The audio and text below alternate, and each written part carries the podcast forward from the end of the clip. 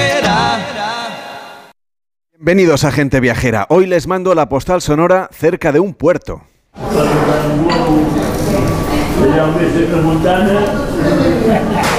Estamos en las antiguas dependencias de un convento carmelita, en los pasillos que rodean y dan forma al claustro neoclásico de lo que hoy en día es un mercado tradicional en la ciudad de Mahón, en Menorca. Hasta aquí se acercan los locales para llevarse lo mejor de la huerta menorquina, la carne, la carne de las explotaciones ganaderas de proximidad y por supuesto los quesos y los embutidos que han hecho famosa esta isla. Además, claro, del queso artesano que tiene denominación de origen. También están las tiendas de esa plaza que ofrecen otros productos tradicionales como la sobrasada menorquina, la miel, los nísperos o el carnichuya, un embutido crudo y curado elaborado a partir de carne magra y tocino molido, aderezado con sal y con especias. Los turistas se detienen especialmente en las tiendas de cestos, sombreros y ropa menorquina y claro, los más veteranos del lugar lo que hacen es sentarse en las sillas alineadas junto al bar del mercado para comentar cómo va la jornada. Y las moscas que vuelan en círculos frente a la entrada de las dos carnicerías que hay en este mercado de la plaza. Nos detenemos en una de las tiendecitas de elaborados y nos llama la atención la variedad de productos que elabora la economía tradicional de la isla de Menorca. En sus estanterías hay pescado seco, hay también un preparado a base de tomate, es la tomática de Ramellet, el tomate de colgar pequeño y jugoso tan propio de Baleares y que sirve para aderezar el pan menorquín hasta convertirlo en pan boli, lo que en otras partes de España conocemos como pan tomacat. Todos estos productos están perfectamente identificados como productos de proximidad para que cada cual sepa qué es lo que se está llevando a su casa. Tras esta parada del mercado de esa plaza, el claustro, reconvertido desde hace unos años en centro cultural. Aquí se organizan conciertos, hay también recitales, especialmente durante el verano, y desde esta misma semana, cada viernes, podemos acercarnos con nuestra esterilla para practicar yoga, trabajando aquí los siete cuerpos del Tantra. Desde esa plaza, el mercado tradicional de Mahón, en Menorca, cerca del mercado del pescado y de la iglesia de Alcarma, que está consagrada, ya lo saben, a la patrona de la Armada Española y de los marineros, les mando hoy la postal sonora de gente viajera.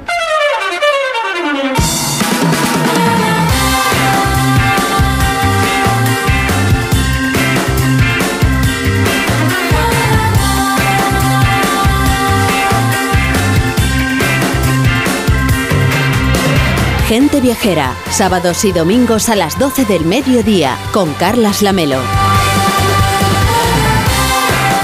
A las 12 y 9, las 11 y 9 en Canarias. Hoy Gente Viajera se emite en directo desde Menorca, reserva de la biosfera desde hace 30 años. Estamos en el hotel Villa Leblanc Gran Meliá, un claro ejemplo de turismo sostenible en la isla de Menorca, con la colaboración de la Agencia de Estrategia Turística de las Islas Baleares y Meliá Hotels International. Y me acompaña, claro, Víctor Herranz, ¿cómo estás? Muy buenos días. Muy buenos días, Carles. Hemos elegido un hotel de lo más apropiado también para seguir y les iremos contando un poco cómo va la coronación de Carlos III de Inglaterra, que ya está eh, frente al altar mayor en Westminster.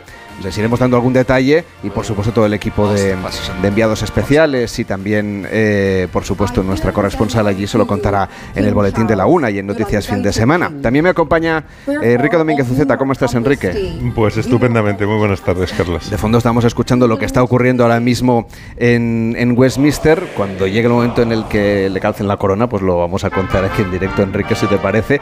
Eh, porque además eh, se espera de- del rey Carlos III que haga muchos viajes, como hizo su madre, seguramente no tantos por una cuestión biológica.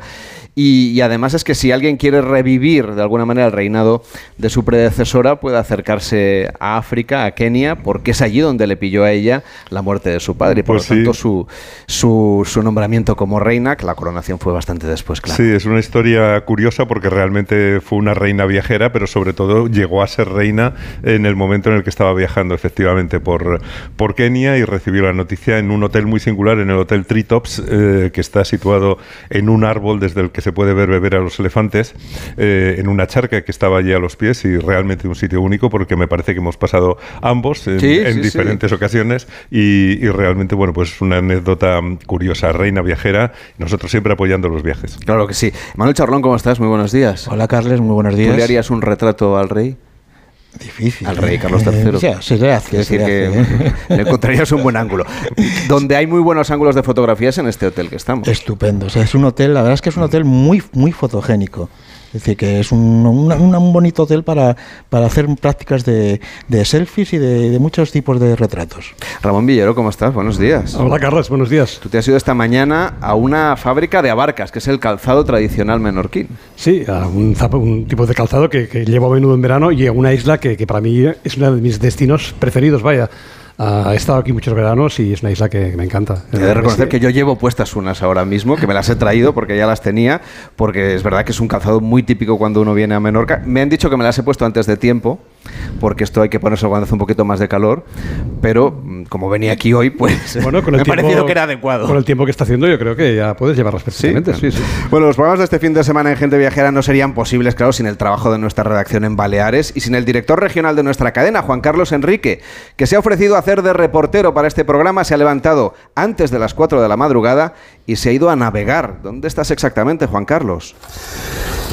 Estamos a bordo de la embarcación Pepe Nap, eh, que es una de las siete embarcaciones eh, con base en el puerto de Forneix, en Menorca, que todavía realiza eh, pesca artesanal de langosta. Eh, Oriol Riera es su patrón. Oriol, ¿cómo se pesca la langosta en Menorca? Bueno, la, la langosta se pesca hoy en día solo con red. Antiguamente se pescaba con lanchas, pero hace ya 20 años que no se pesca. Y eh, la red es un trasmayo de tres telas que la langosta se engancha allí. Se mete en el agua, al fondo del mar, tocando el suelo siempre, y ahí se engancha la langosta. Hemos tenido ocasión de acompañaros en la jornada de pesca de hoy. Se tiran eh, redes de hasta 600 metros que se dejan 24 horas, se recogen y al final, bueno, el mar decide si se pesca o no se pesca, ¿no? Sí, esto es un poco una lotería. Se intenta tirar siempre en los sitios buenos, que haya las rocas abajo.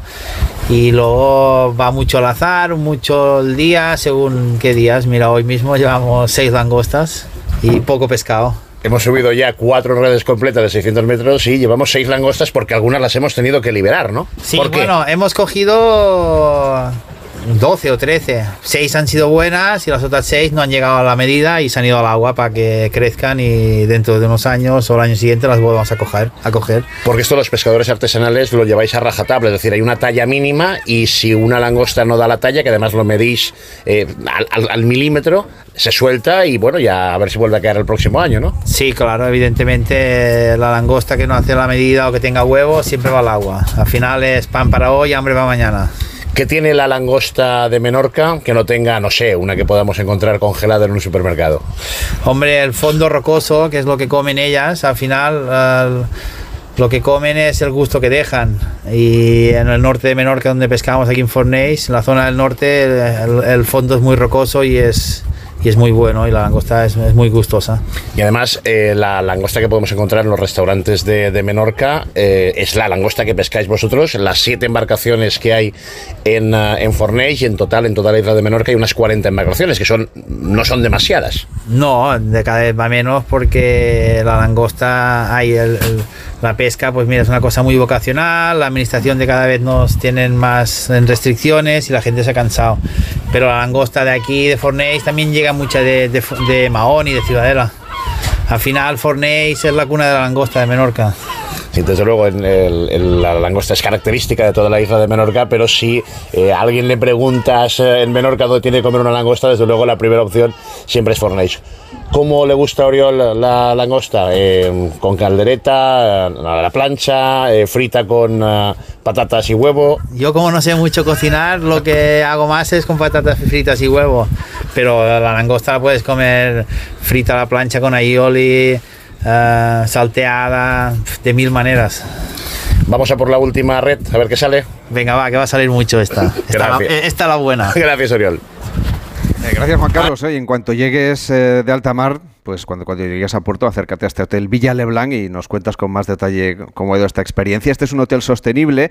De la sostenibilidad, la verdad es que se habla muchísimo, es una palabra que está en boca de todos, pero la isla de Menorca en realidad hace de la sostenibilidad su seña de identidad, un destino declarado en 1993 como reserva de la biosfera gracias al equilibrio conseguido entre el desarrollo económico y social y, claro, el respeto por el territorio y por las tradiciones, Víctor. De los menorquines por su isla va más allá del amor que tienen por su tierra natal, ¿no? Como todos, pero es que aquí es casi un instinto de protección y una conciencia de saber que sus recursos son limitados y algo bueno, pues que ha beneficiado a, a, una isla alejada de desarrollos urbanísticos depredadores del territorio. Aquí, Carles, pues reina la sencillez, el orden y las cosas hechas con cariño. Be Pastrana, conseller de Economía, territorio de la isla de Menorca, ¿cómo está? Muy buenos días, buen día. Buenos días, eh, encantado de que estéis aquí eh, visitando nuestra isla. ¿Por qué es tan importante la sostenibilidad en Menorca?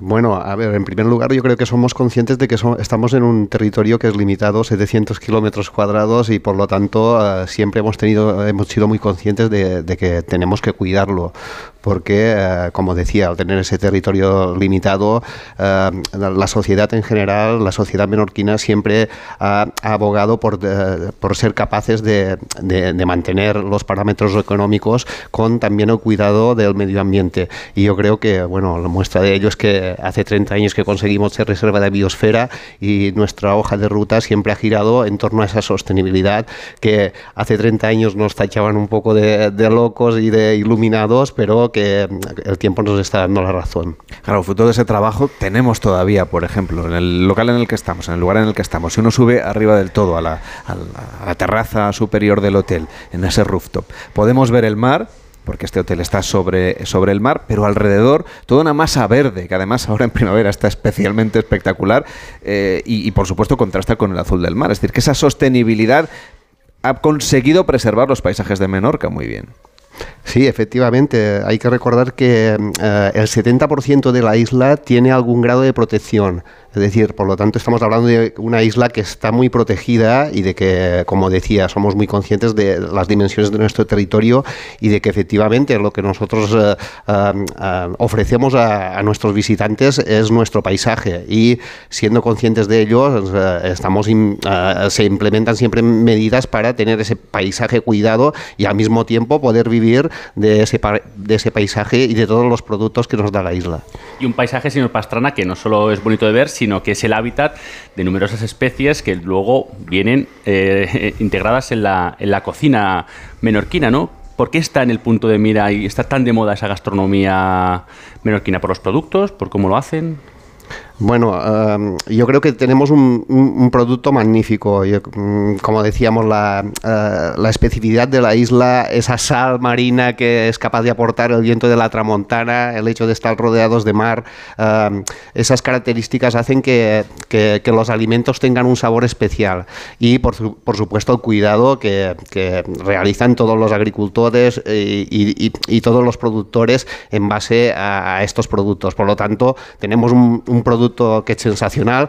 De hecho, como supongo que sabrán, el año pasado ostentamos el mandato de región europea de la gastronomía y, eh, y tuvimos la fortuna de, de, de, que todo el resto de regiones eh, europeas que participan eh, en, en, este, eh, en esta iniciativa pues tuvieran la oportunidad de ver lo que se hace en Menorca y eh, el gusto de que nos felicitaran por el buen trabajo que se está haciendo aquí. O sea que ya están recogiendo ustedes frutos de esa implicación de Menorca como región europea de la gastronomía, entiendo. Exactamente, es así. Eh, eh, eh, estamos hablando de poder aunar todo lo que se está haciendo por parte de los productores, de, de, de, de que esos productos estén a la, al alcance a través del sector de la restauración, que al mismo tiempo tanto visitantes como las personas que viven en la isla puedan disfrutar de estos productos y eso lo que, que genera es esa economía circular y esa sostenibilidad que, que siempre estamos tan empeñados en conseguir. Hablábamos al principio del programa de ese recorrido que hemos hecho por uno de los mercados tradicionales de la isla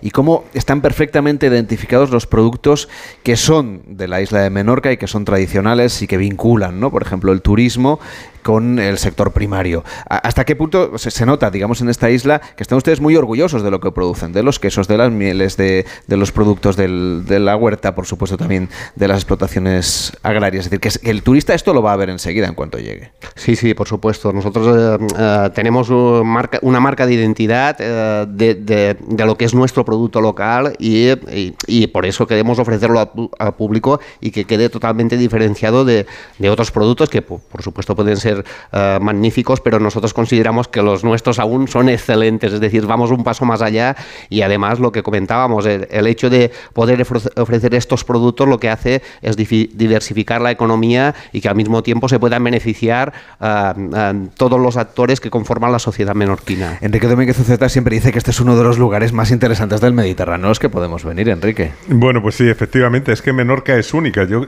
y es que lo pienso así, es uno de los lugares más interesantes y también más selectos del Mediterráneo. Basta pensar que la isla ha sido declarada íntegramente reserva de la biosfera, toda la isla con sus ciudades habitadas, con sus campos cultivados, y eso quiere decir que Menorca es, es un parque temático del equilibrio entre la presencia humana y el cuidado del territorio, de, de la preservación de la naturaleza y de la pureza de las aguas y las playas. Menorca es una maravilla que además conserva su propia manera de vivir, sin agobios ni prisas. La isla es muy bella, tiene estupendas playas y calas, pero posee unos campos, yo creo que tan bellamente humanizados, que dudo que Menorca fuera más hermosa sin la intervención humana, sin sus tapias, sin sus tancas, sus muretes de piedra seca, sus casas encaladas, sin sus caminos pintorescos, sin sus barcos en los puertos y sin sus establos, en los que crían esa raza de caballos magnífica que es la menorquina.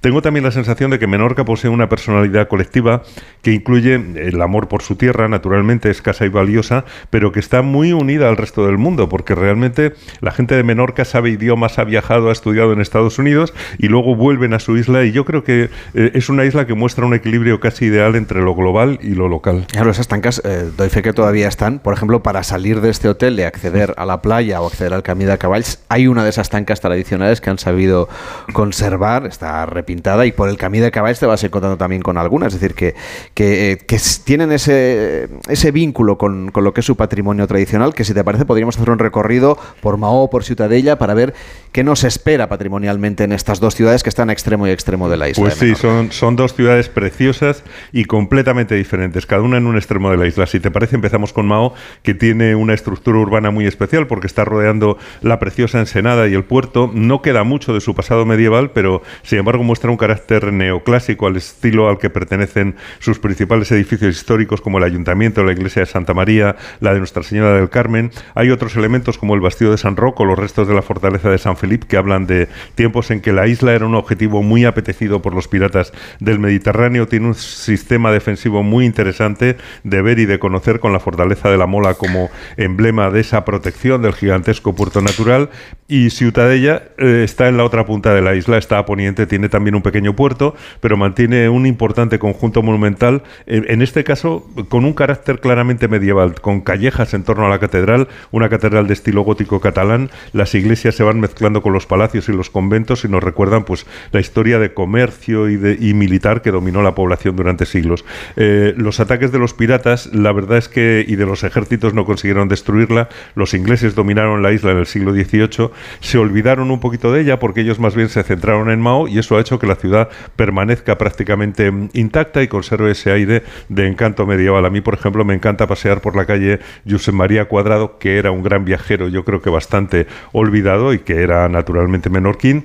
Y, bueno, es precioso asomarse al puerto, pasear, eh, eh, pasear por el casco antiguo, ver eh, la catedral levantada sobre la antigua mezquita o, bueno, los edificios que, fíjate, lo más bonito es, yo creo que ese casco antiguo que normalmente está muy animado, realmente durante las fiestas de San Juan eh, llega un momento apoteósico con los caballos recorriendo las calles. Claro, y ese cambio de caballos que decíamos, todo, el caballo tiene muchísima importancia aquí en la isla. Bueno, también hay otras comunidades más pequeñas, otros pueblecitos que tienen muchísimo interés y que vale la pena ir conociendo recorriendo esta isla de mm. Menorca. Bueno, por lo menos que no nos quedemos sin mencionarlos. Eh, entre, entre esas dos grandes ciudades, pues se encuentra Esmercadal en el centro de la isla, al pie del Monte Toro. Si no, Iván no nos lo perdona. Desde luego. Eh, hay, que, hay que visitar también estas ciudades del interior Em, fíjate, si te subes al Monte Toro, desde el monasterio de arriba se puede contemplar eh, prácticamente toda la isla. No hay que dejar de subir para, para ver el panorama. Mercadal es una ciudad con buena arquitectura popular también, vale la pena acercarse al puerto de Midjorn. Eh, Alayor es una ciudad con industria de calzado y bisutería, pero su casco antiguo es, es muy, muy bonito, con sus casas blancas, eh, callejas estrechas, palacios del siglo XVIII y en la costa, en su costa, se dan la mano el turismo y el encanto natural. A mí me encantan también vamos a hacer solamente la mención, las casas de campo de Menorca, que son de una calidad enorme, sobrias, amplias, elegantes, adaptadas al clima y al lugar, protegidas del sol y del viento y, integradas en el paisaje y que muchas de ellas están en alquiler y que realmente quien se lo pueda permitir, pues es un placer alquilarse una casa y vivir como un señor antiguo. De hecho, en este hotel en el que estamos nos recuerda bastante, ¿eh? está muy inspirado, luego lo hablaremos y daremos más detalles en cómo es la casa tradicional menorquina, pero Menorca tiene también otros muchos monumentos megalíticos, antiquísimos, muchísimos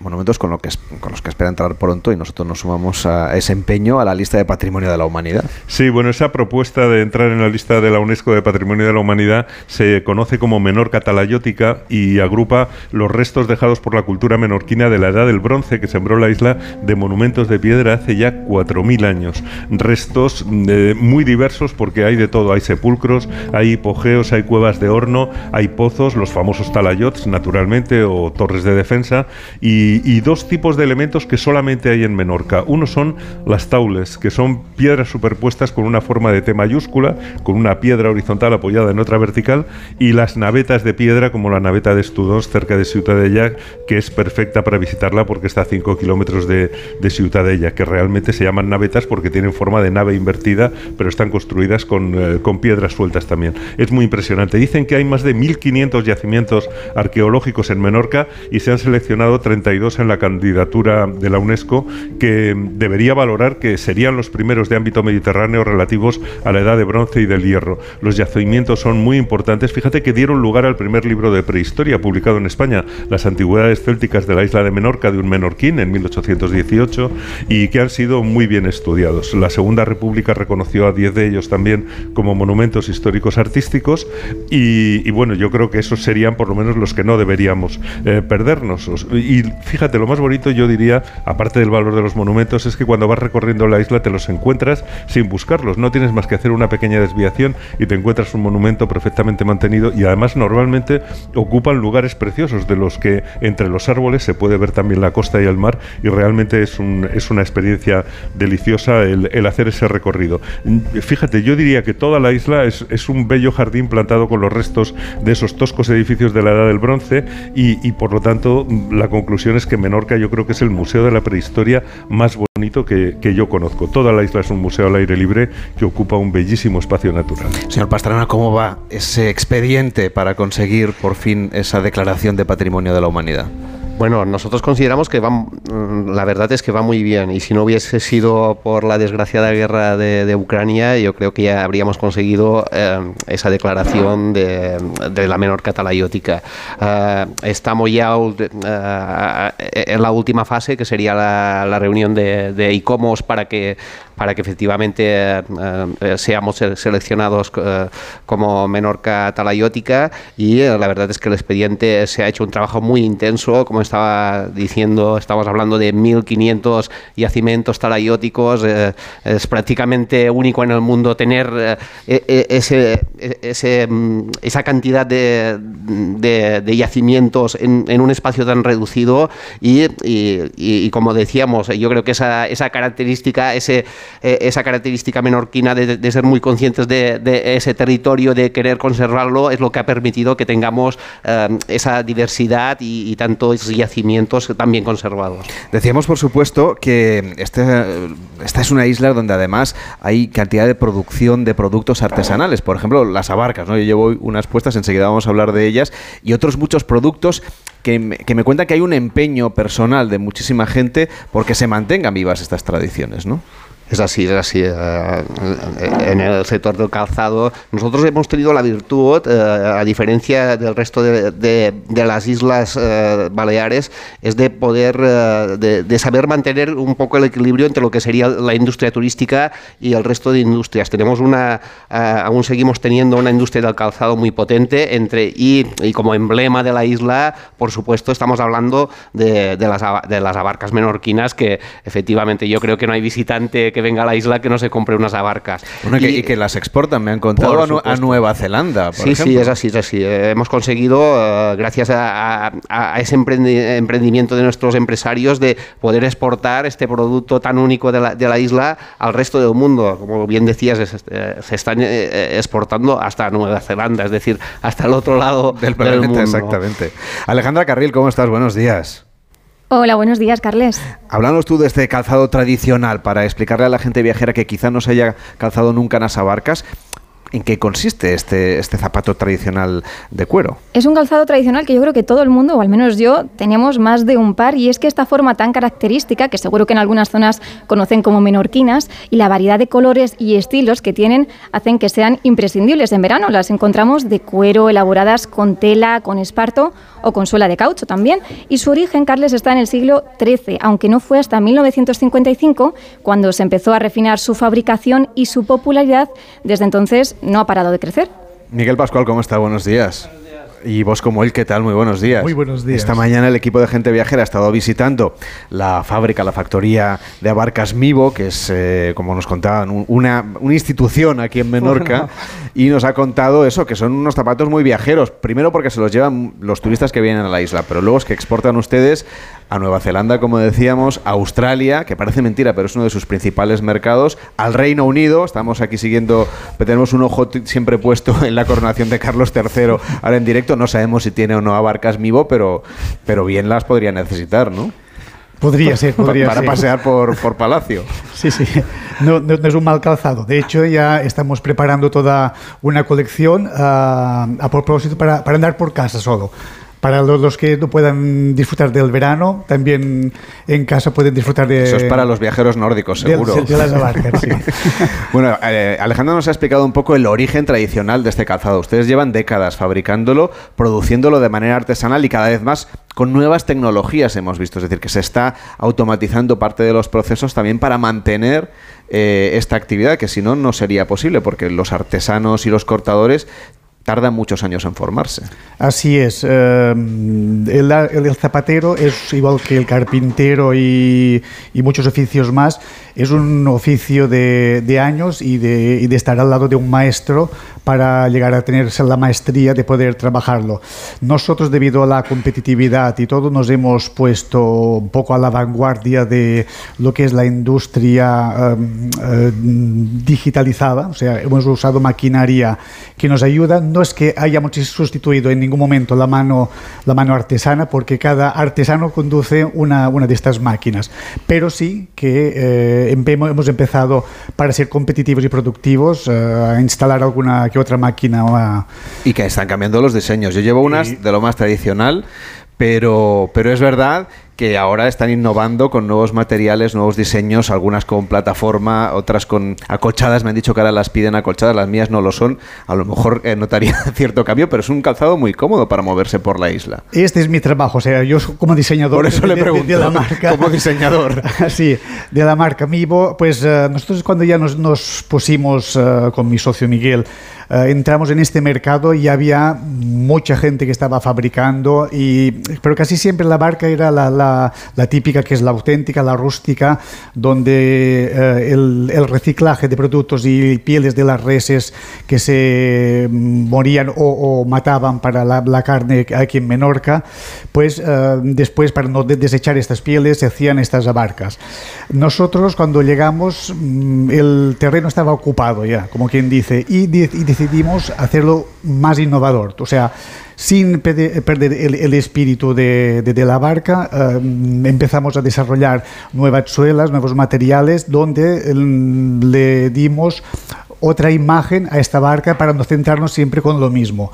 Y ahí uno de los éxitos de Mivo, donde los clientes ya, ya vienen, hacéis referencia de de que eh, en el 1955 fueron los, señores de Pregonda que piden a un taller de Mercadal que les hagan uh, estos zapatos que llevaban los países, que las hacían más refinadas para, sus hijas. Y ahí es donde empieza el cambio de, de, de este calzado hacia una imagen turística. Señor Pastrana, este sí que es un ejemplo de esa economía circular de la que decíamos, ¿no? Se utiliza la carne para alimentar a la isla y se aprovecha la piel para hacer las abarcas. Exactamente, y eso es lo que se pretende en, en todo momento, eh, conseguir esa economía circular eh, eh, como, como, reserva de biosfera que somos y, y, efectivamente poder reutilizar todos estos productos en beneficio de, de, de, de, la sociedad. Sí es cierto de que desgraciadamente no somos capaces, teniendo en cuenta el éxito de las abarcas menorquinas de conseguir eh, to- toda, toda la piel necesaria para poder tener esas Bueno, abarcas. Porque eso es porque se venden muchas. Es complicado. Eso, tampoco pasa nada. Pero sí queda un poco la sensación de que esto de la economía circular, que es un concepto muy nuevo y del cual hace bandera Baleares, al final es echar una mirada hacia el pasado y aprovechar el conocimiento de nuestros abuelos y, y traerlo al siglo XXI, ¿no?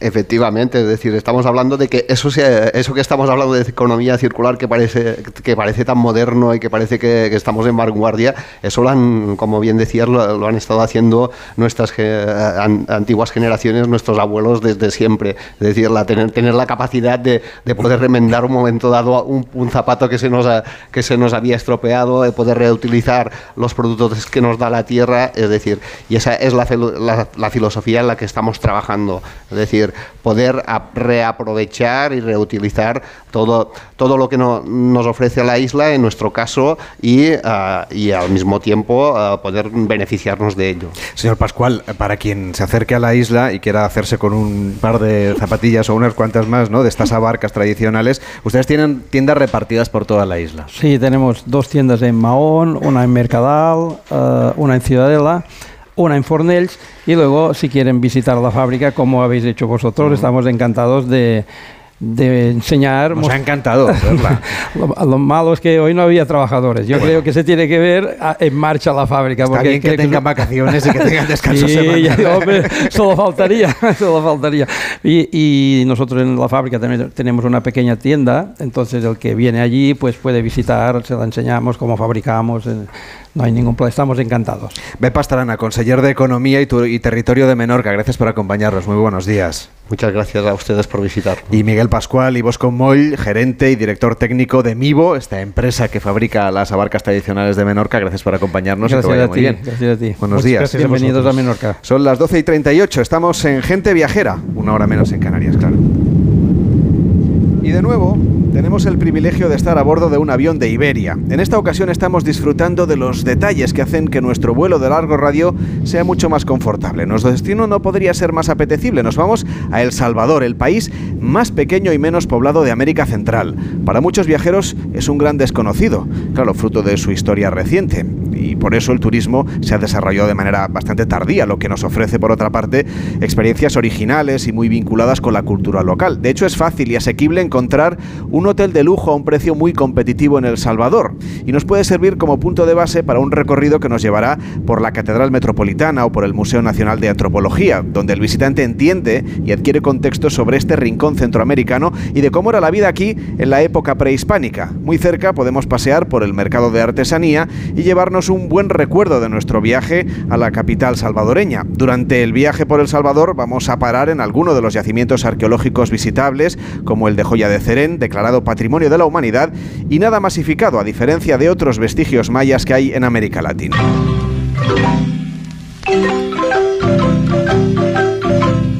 Tras el recorrido urbano, he encontrado un buen hotel en la costa del país para disfrutar de sus hermosas playas. Si todo va según lo previsto, alquilaré una tabla de surf para disfrutar de las olas en la playa del Tunco. Y como no soy un experto surfista, ya he quedado con un instructor local para que me ayude a sortear el oleaje y me enseñe un poco de técnica. Y me he reservado incluso una tarde para ver la puesta de sol en canoa, remando en las playas del Pacífico. Al acabar he encargado un picnic con productos tradicionales para cenar en la playa, en una mezcla de tradición indígena con influencia de la cocina que llegó, claro, de nuestro país, de España. Desde las verdes montañas que circundan a Cuscatlán. Como me gusta el turismo activo, tengo previsto visitar el Parque Nacional para transitar por los senderos que rodean los dos volcanes, el de Santa Ana y el de Izcalo. Con un poco de suerte veremos alguna de las aves que habitan este rincón de las islas antes de partir hacia el lago de Cotapeque, un hermoso cuerpo de agua rodeado de montañas donde podemos hacer de nuevo kayak si queremos en un paisaje que contrasta con las postales marinas de sus playas. Aguachapán, Aguachapán, donde nací.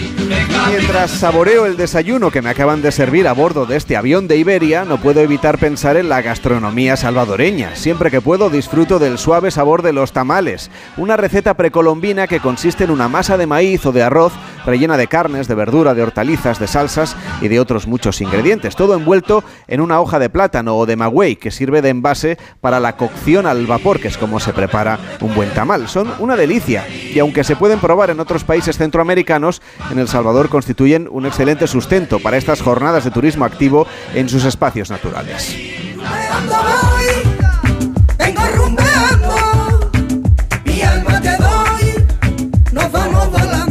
Ya podemos organizar un maravilloso viaje a El Salvador porque Iberia ofrece a partir de este verano un vuelo al día entre Madrid y El Salvador y cómodas conexiones para viajar desde otras ciudades. A bordo dispondrás de un extenso programa de entretenimiento a bordo con los últimos estrenos de Hollywood.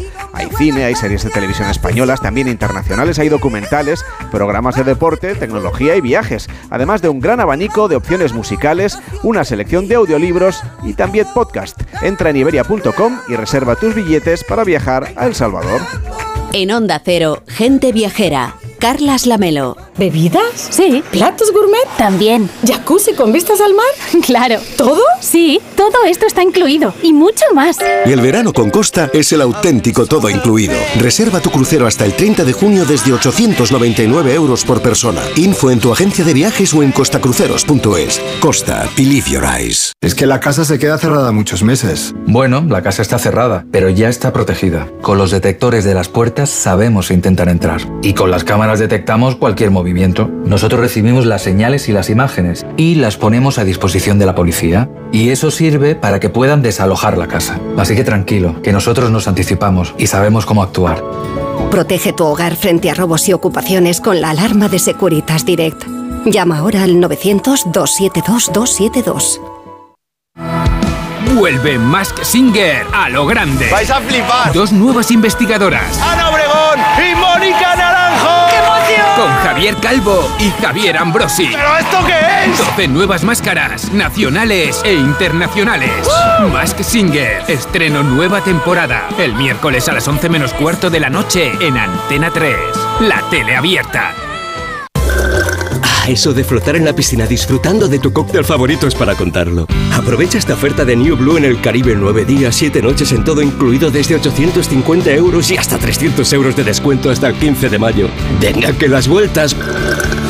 Ah, dan mucha vida incluso cuando has vuelto.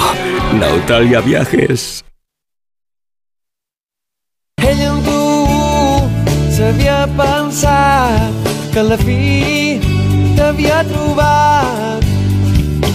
1978 i ara ho recorda millor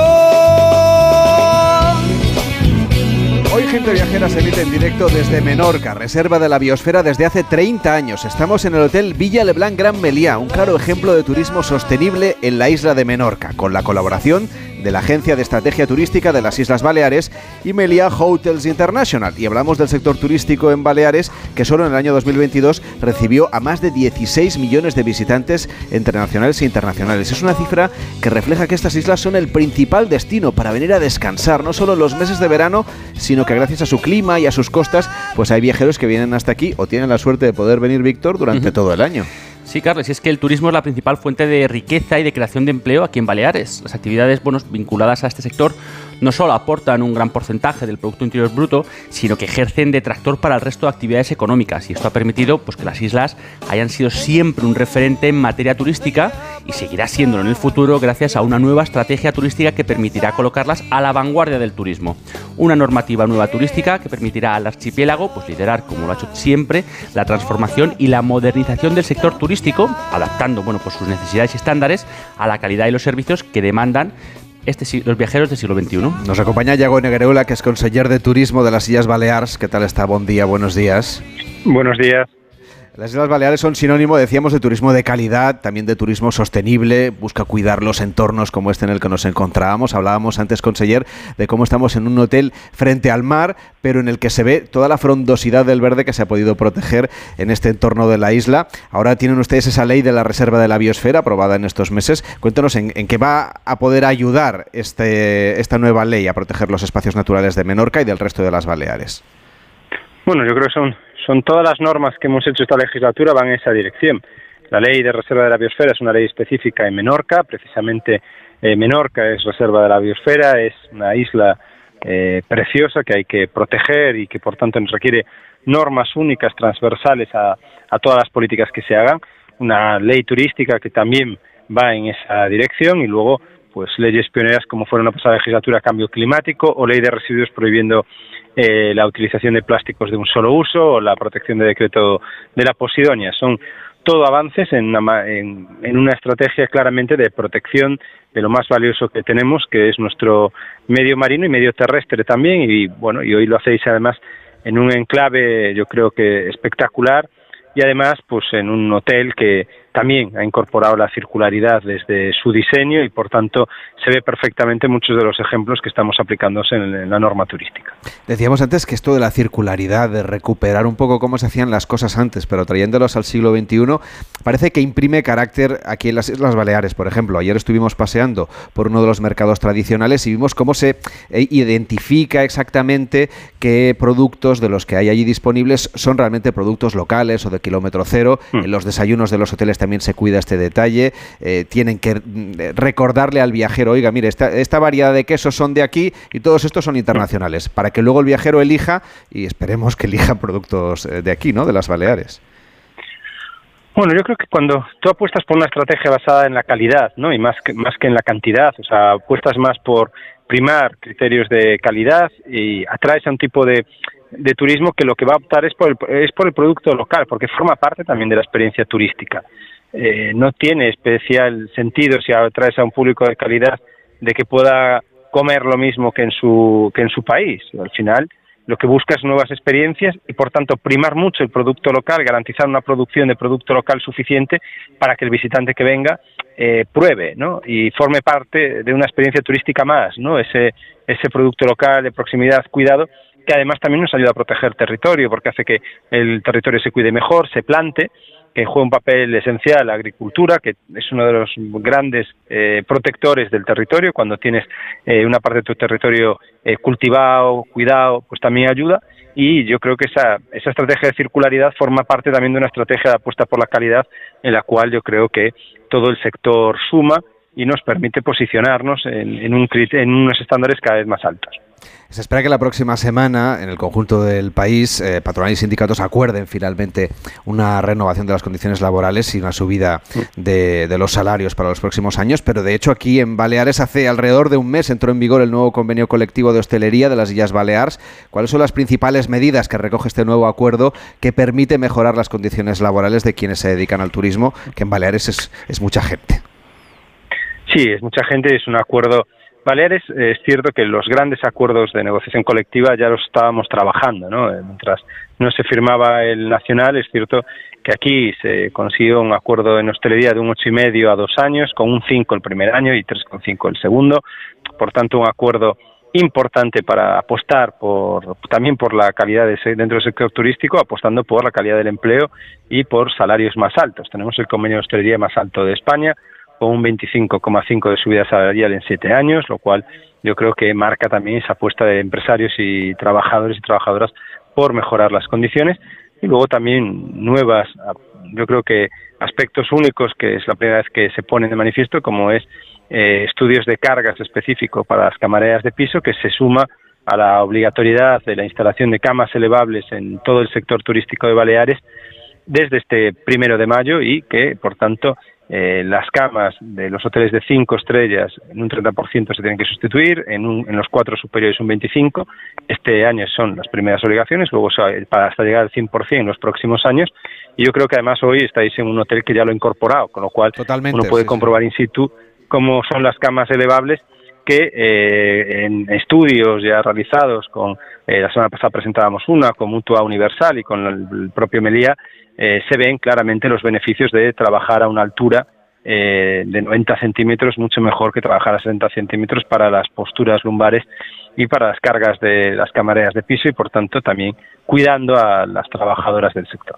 Esto es muy importante porque al final se trata de un pequeño detalle, es verdad que es una inversión, pero un cambio en la calidad de vida y, en las condiciones laborales de, quienes se dedican a cuidarnos cuando venimos los viajeros, que, seguramente va a marcar ¿no? un antes y un después en Baleares y luego lo probable es que se acabe extendiendo al conjunto de España, es decir, que de nuevo Baleares sea un poco estandarte y pioneros en el sector del turismo y en su modernización. Yo espero que sí, porque al final eh, cuando es también eh, hacer pensar a todos ¿no? que eh, la habitación de un hotel es un espacio claramente para el turista y tiene que hacerse diseñado, pero también hay que pensar que es un, es un centro de trabajo, es un lugar de trabajo para las personas que están ahí y tiene que diseñarse también para, para esas personas. Si sabemos que hay mecanismos que reducen la siniestralidad, pues hay que utilizarlos. las camas elevables, simplemente instalándolas, pasas de tener una posición ergonómica de riesgo para la espalda, como se hacían hasta ahora, 60 centímetros, en sí es una posición de riesgo por el ejercicio de inclinación que, al que sometes el cuerpo. ¿no?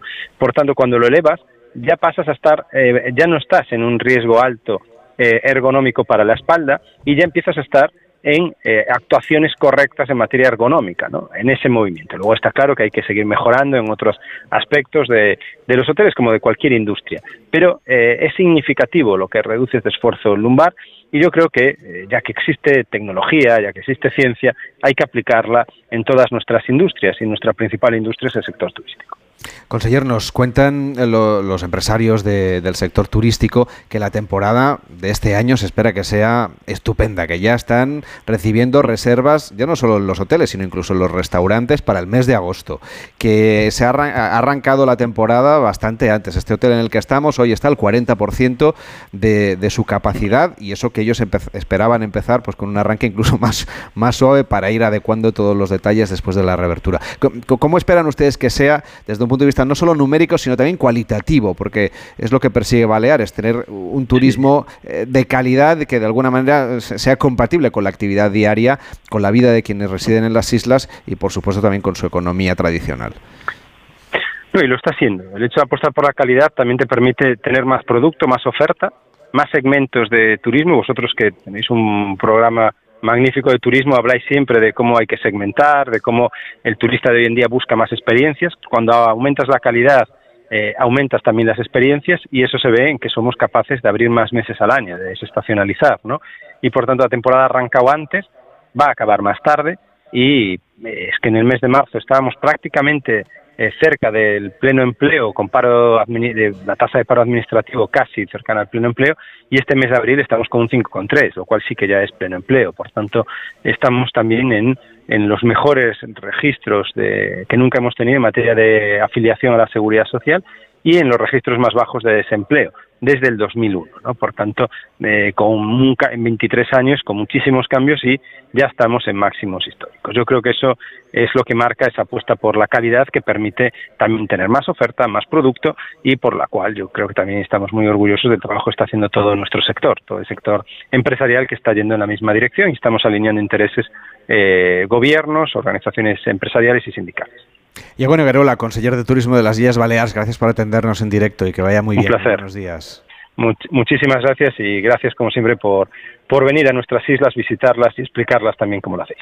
Encantados estamos. De hecho, hablábamos de las experiencias. A la vuelta de esta pequeña pausa, vamos a hablar de una experiencia que yo ya estoy notando por el aroma que desprende este queso de Mahón y Menorca. Así que no se lo pierdan porque en un minuto hacemos aquí una cata en directo de quesos de Mahón. Hasta ahora mismo. Carlas Lamelo, gente viajera. ¿Has pensado en todo lo que pueden hacer tus manos? Emocionar, trabajar, acompañar, enseñar. ¿Y si te dijera que tienen otro poder? El poder de ayudar a otras manos a acabar con la desigualdad la pobreza y el hambre. Únete a Manos Unidas en manosunidas.org y ayúdanos a frenar la desigualdad. Está en tus manos. ¿Bebidas? Sí. ¿Platos gourmet? También. ¿Jacuzzi con vistas al mar? Claro. ¿Todo? Sí, todo esto está incluido y mucho más. El verano con Costa es el auténtico todo incluido. Reserva tu crucero hasta el 30 de junio desde 899 euros por persona. Info en tu agencia de viajes o en costacruceros.es. Costa, believe your eyes.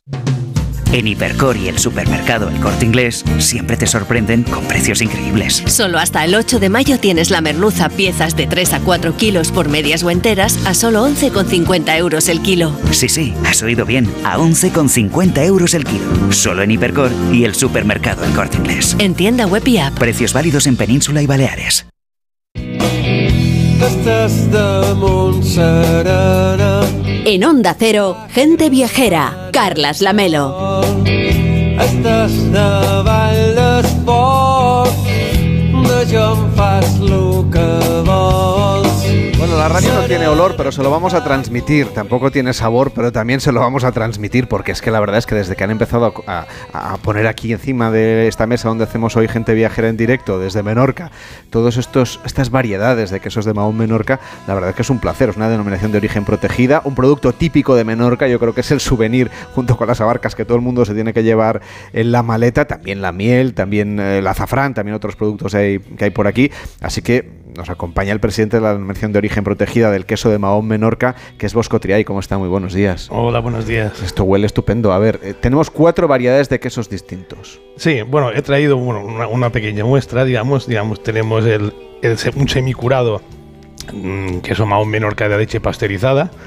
Después tenemos otro semicurado, que, que es de leche cruda, que es el artesano. Después tenemos un curado de, de leche pasteurizada también. Y después un curado de leche cruda. Para que veáis un poco la, la variedad, siendo el mismo queso con diferentes maduraciones, eh, la mm, lo distintos que son uno de otro, ¿no? Pues si le parece, voy a repartir un par de platos para Víctor Sí. Herranz y un par Este de es el platos. primero que hay que probar. Este es el primero que hay que probar. Pues este, pues este. Venga, pues por y orden. Víctor, adelante con el queso. Me vais a permitir que yo me guarde el ratito para el boletín. Antes de, de- mientras vamos saboreando los quesos, también le va a tocar a, a Ramón Villero este tremendo sacrificio que tienen que hacer en nombre de, de la redacción de Gente Viajera. Me gustaría que hablásemos un poco de, por qué es importante este queso y sobre todo cuál es el proceso de producción, porque decíamos, hablábamos antes de la economía circular. Y, de hecho la producción de queso es el aprovechamiento justamente de la leche desde tiempos ancestrales. Sí, sí, la verdad es que eh, en Menorca se hace queso según estudios que se han hecho pues desde casi la época talayótica. Digamos, se encontró una quesera, me parece que era del año 1000 antes de Cristo, que es que es una bueno, un artefacto, ¿no? Es, es una vasija, ¿no? Es con- lo que da forma, digamos, al queso de Mahón, que es tan característico, por otra parte. Sí, bueno, esta quesera es diferente, ¿no? No era cuadrado. No, no era cuadrado. Era mm, parecido a una, una ánfora, ¿no? Pequeñita y tiene muchas, mm, muchos pe- pe- pequeños agujerillos que era por donde bueno, se, se colocaba, su- suponemos, no, seguro, la cuajada, ¿no? Y se deseguraba allí adentro, ¿no? Entonces, eh, cuando hablamos de queso de Mahón, eh, la gente lo distinguirá especialmente por la forma que yo decía y también por un poco el color. Tiene un color distinto de otros quesos. Sí, Y- bueno. Y, ya vemos que los matices dependen un poco del grado de maduración, como Sí. es lógico, ¿no? Sí, normalmente, digamos, cuando, cuando se, madura un queso artesano, digamos, que, que es el, primero que hubo, ¿no? Digamos, pues, eh, digamos, acogía este, esta característica en, la corteza, ¿no? Digamos, el color, ¿no? Ya sea por los mohos, por el untado con aceite de oliva que se hacía, ¿no? Pues cogía esta, esta coloración amarillenta, eh, casi rojiza, ¿no? Con el tiempo después, bueno, digamos, los que son pasteurizados, bueno, han pasado a una coloración más intensa y, digamos, y los artesanos han quedado de, de- de la misma coloración que han tenido siempre, ¿no? Vale. Digamos, y cuanto madura, pues ya llega a un, a un marrón a- a casi oscuro, ¿no? Además es un queso muy viajero. Hablábamos antes de la exportación de las abarcas, pues el queso de Mahón también se exporta a 54 países, por ejemplo, a Japón, a Dubái, a Nueva Zelanda, por supuesto al resto de España. ¿Quiénes son sus principales clientes? Bueno, digamos, el, cliente principal en exportación que tenemos es Estados Unidos, ¿no? Que, que se come un 30% de nuestra explotación, de, de nuestra exportación, pero después, bueno, mandamos a, como has dicho, a 54 países y, bueno, digamos, es un queso, digamos, que, digamos, en exportación llegamos a un... A un a un tipo de, de- de- de cliente gourmet, ¿no? Porque bueno, ya, ya sabemos que estamos en una isla, también nos encarece, digamos, lo que es eh, la, la expedición, todo nos encarece un poquito, pero bueno, digamos, está muy bien considerado, incluso más fuera que dentro. Pues voy a hacer sufrir a los colaboradores y a Víctor Arranz porque hasta la vuelta de las noticias que nos van a contar qué es lo que ocurre ahora en la coronación de Carlos III, no vais a probar el queso, hasta ahora mismo.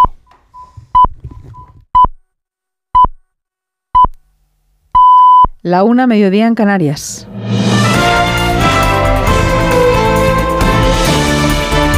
Noticias en Onda Cero. Buenas tardes. En Londres ya está en marcha la ceremonia de coronación del rey Carlos III en la abadía de Westminster. El monarca ha firmado ya el juramento de la coronación. Vamos a ampliar todos los detalles con nuestro enviado especial, Paco Paniagua. Buenas tardes. Carlos III ya ha jurado con la mano sobre la Biblia gobernar los pueblos del Reino Unido, de Gran Bretaña, Irlanda del Norte y sus otros reinos, tal y como ha expresado el arzobispo de Canterbury, de acuerdo con sus respectivas leyes y costumbres. Ceremonia ancestral de coronación con los mismos elementos de hace siglos y que ha comenzado con la presentación del nuevo rey en la abadía de Westminster. Your Majesty, Majestad, como hijos del reino de Dios, os acogemos en nombre del Rey de los Reyes. En su nombre y siguiendo su ejemplo, no vengo a ser servido, sino a servir. Carlos III es ungido en esta ceremonia con aceite traído de Tierra Santa en el pecho, las manos y la cabeza. Es el único momento de la ceremonia que se preserva con una tela de la visión de los invitados. Una coronación que después de 70 años, con la coronación de su madre, la reina Isabel II, en 1953, trae novedades que nos explica Celia Maza, nuestra corresponsal en el Reino Unido. Por primera vez en los 900 años que se llevan celebrando coronaciones de monarcas ingleses en la abadía de Westminster, se ha escuchado hoy gospel y música galesa. Aunque se está respetando la tradición, Carlos III también ha querido incluir signos de modernidad para representar a la actual sociedad británica. La ceremonia está siendo más corta y tiene menos invitados comparados con la de 1953 de Isabel II. Está siendo además más multirracial y multiconfesional. Carlos III es también máximo representante de la Iglesia de Inglaterra, pero el rito de juramento se ha modificado para incluir la promesa de fomentar un ambiente en el que personas de todas las confesiones y creencias puedan vivir libremente. Al margen de lo que hoy se está viviendo en Londres, en nuestro país, los mítines políticos se reparten por muchos lugares, teniendo en cuenta que la campaña electoral se abrirá oficialmente la semana que viene, ante el 28 de mayo. En Murcia, el líder del PSOE y presidente del Gobierno, Pedro Sánchez, está ahora en este momento allí. Por la tarde viajará a Las Palmas. En este primer acto, el jefe del Ejecutivo sigue anunciando medidas en su compromiso con los jóvenes. A los 560 millones para estudios de programación y refuerzo escolar que se aprobarán el martes en el Consejo de Ministros, Sánchez acaba de anunciar un descuento del 50% en el Interrail europeo y un 90% para el Interrail español que se va a poner en marcha para fomentar que los jóvenes viajen y potenciar así el turismo. Pues vamos, además de fomentar ese Interrail europeo, vamos a hacer un Interrail español. Vamos a hacer un Interrail español. Es que ese Interrail español va a tener una bonificación del 90% en aquellas infraestructuras ferroviarias y también de autobuses que sean competencia de la Administración General del Estado y el 50% en la alta velocidad para nuestros jóvenes. Y en Granada la cita es para los populares con su líder Alberto Núñez Feijóo. Le acompaña el presidente andaluz Juanma Moreno que acaba de agradecer esto a Feijóo. Agradecerte algo que para nosotros es fundamental, que dediques tu tiempo, tu energía, tu entusiasmo y tu vida a que saquemos a Sánchez y provoquemos un cambio en España. No hay nada más importante que hacer. No hay nada más importante que hacer que sacar del gobierno al sanchismo, al sanchismo. Deportes, Este Rodríguez. La Cartuja coge esta noche el que dicen es el partido más bonito del año, la final de la Copa del Rey, el torneo que han aprendido a valorar los equipos grandes y al que pueden aspirar los más modestos. Buen ejemplo de ello es el duelo que hoy veremos entre Real Madrid y Osasuna en una final inédita. Así lo ven Carlo Ancelotti y Yago Arrasate. Va a ser un partido correcto, va a ser un partido igualado, competido contra un equipo muy fuerte que, de- que merece como nosotros de estar en la, en la final y que, y que cada uno haga lo suyo. Eh, la Copa yo creo que tiene esa magia también y nos da la posibilidad a los equipos igual no tan punteros de hacer una competición como la que ha hecho Sasuna y poder llegar a una final y optar a un título. La dirección deportiva desde la planificación ha creído en esta Copa, la plantilla ha creído en esta Copa, la afición ha creído en esta Copa y por eso estamos hoy aquí. La Copa moviliza miles de seguidores, más de 20.000 por parte de cada equipo apuran las horas previas al encuentro por las calles de Sevilla. Carlos Hidalgo. ¿Qué tal? Buenos días. La noche ha sido larga en Sevilla porque ya ayer llegaron muchos aficionados del Real Madrid y del Club Atlético Sasuna, sobre todo el del conjunto rojillo, y estuvieron disfrutando de la noche sevillana con una muy agradable temperatura, especialmente en el centro, en la zona de las setas, en la Encarnación. Y ya hoy, desde las 10 de la mañana, eh, los que están llegando tanto en autobuses como en coches particulares tienen abiertas las 3.000 plazas de parking que están muy cerquita del estadio de La Cartuja. El grueso de los seguidores del conjunto merengue va a llegar sobre las 2 de la tarde a Sevilla en eh, coches particulares, en buses y en muchos trenes AVE que llegan eh, este mediodía desde la capital de España. Todos los detalles de esta gran final en Radio Estadio desde las 4, aunque estaremos atentos también a la jornada de segunda división o a la final femenina del Máster de Tenis de Madrid, también a la segunda entrega de entrenamientos del Gran Premio de Miami de Fórmula 1, sin olvidar que hasta ahora arranca una nueva edición del Giro de Italia. Es todo. Más noticias a las 2, la una en Canarias, en una nueva edición de Noticias Fin de Semana con Juan Diego Guerrero y en nuestra página web ondacero.es. Continúan con Gente Viajera y Carlas Lamelo. Este sábado vive la gran final de la Copa del Rey en Radio Estadio. Desde el Estadio de la Cartuja de Sevilla, Real Madrid Osasuna, con la oportunidad histórica para el equipo rojillo de conseguir el primer gran título en sus más de 100 años de historia. Para el Real Madrid, el vigésimo título acabaría con una sequía copera que se prolonga desde el año 2014 con las paradas habituales en los estadios de Segunda División, la Liga ACB de baloncesto y los entrenamientos del Gran Premio de Miami de Fórmula 1. Este sábado desde las 4 de la tarde, final de la Copa del Rey en Radio Estadio, con Edu García. Te mereces esta radio. Onda Cero, tu radio.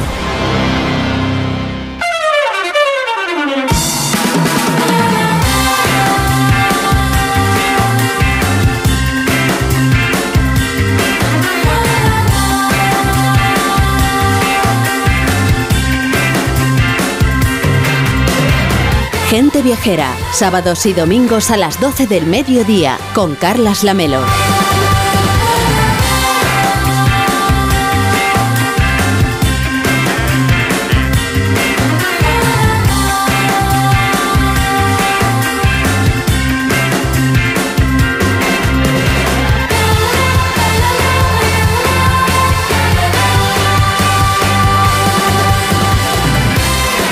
1 y 7, son las 12 y 7 en Canarias. Hoy Gente Viajera se emite en directo desde Menorca, reserva de la biosfera desde hace 30 años. Estamos en el Hotel Villa Leblanc Gran Melia, un claro ejemplo de turismo sostenible en la isla de Menorca. Estamos aquí con la colaboración de la Agencia de Estrategia Turística de las Islas Baleares y de Melia Hotels International. Y ayer el equipo de Gente Viajera hizo una visita a los mercados de Mahón y Víctor Herranz ha querido acercarse a conversar con los menorquines y los viajeros para saber cómo es vivir entre sus históricas calles llenas de vida y también, claro, para conocer esos productos de kilómetro cero como el queso que sigue aquí, aunque me ha parecido ver, Víctor, que tu zarpa cogía alguno de, de estos trozos de queso que la cata todavía no ha empezado. Bueno, por ir adelantándome un poquito a la cata ya para estar mejor preparado. Pues se te han dicho hasta el orden.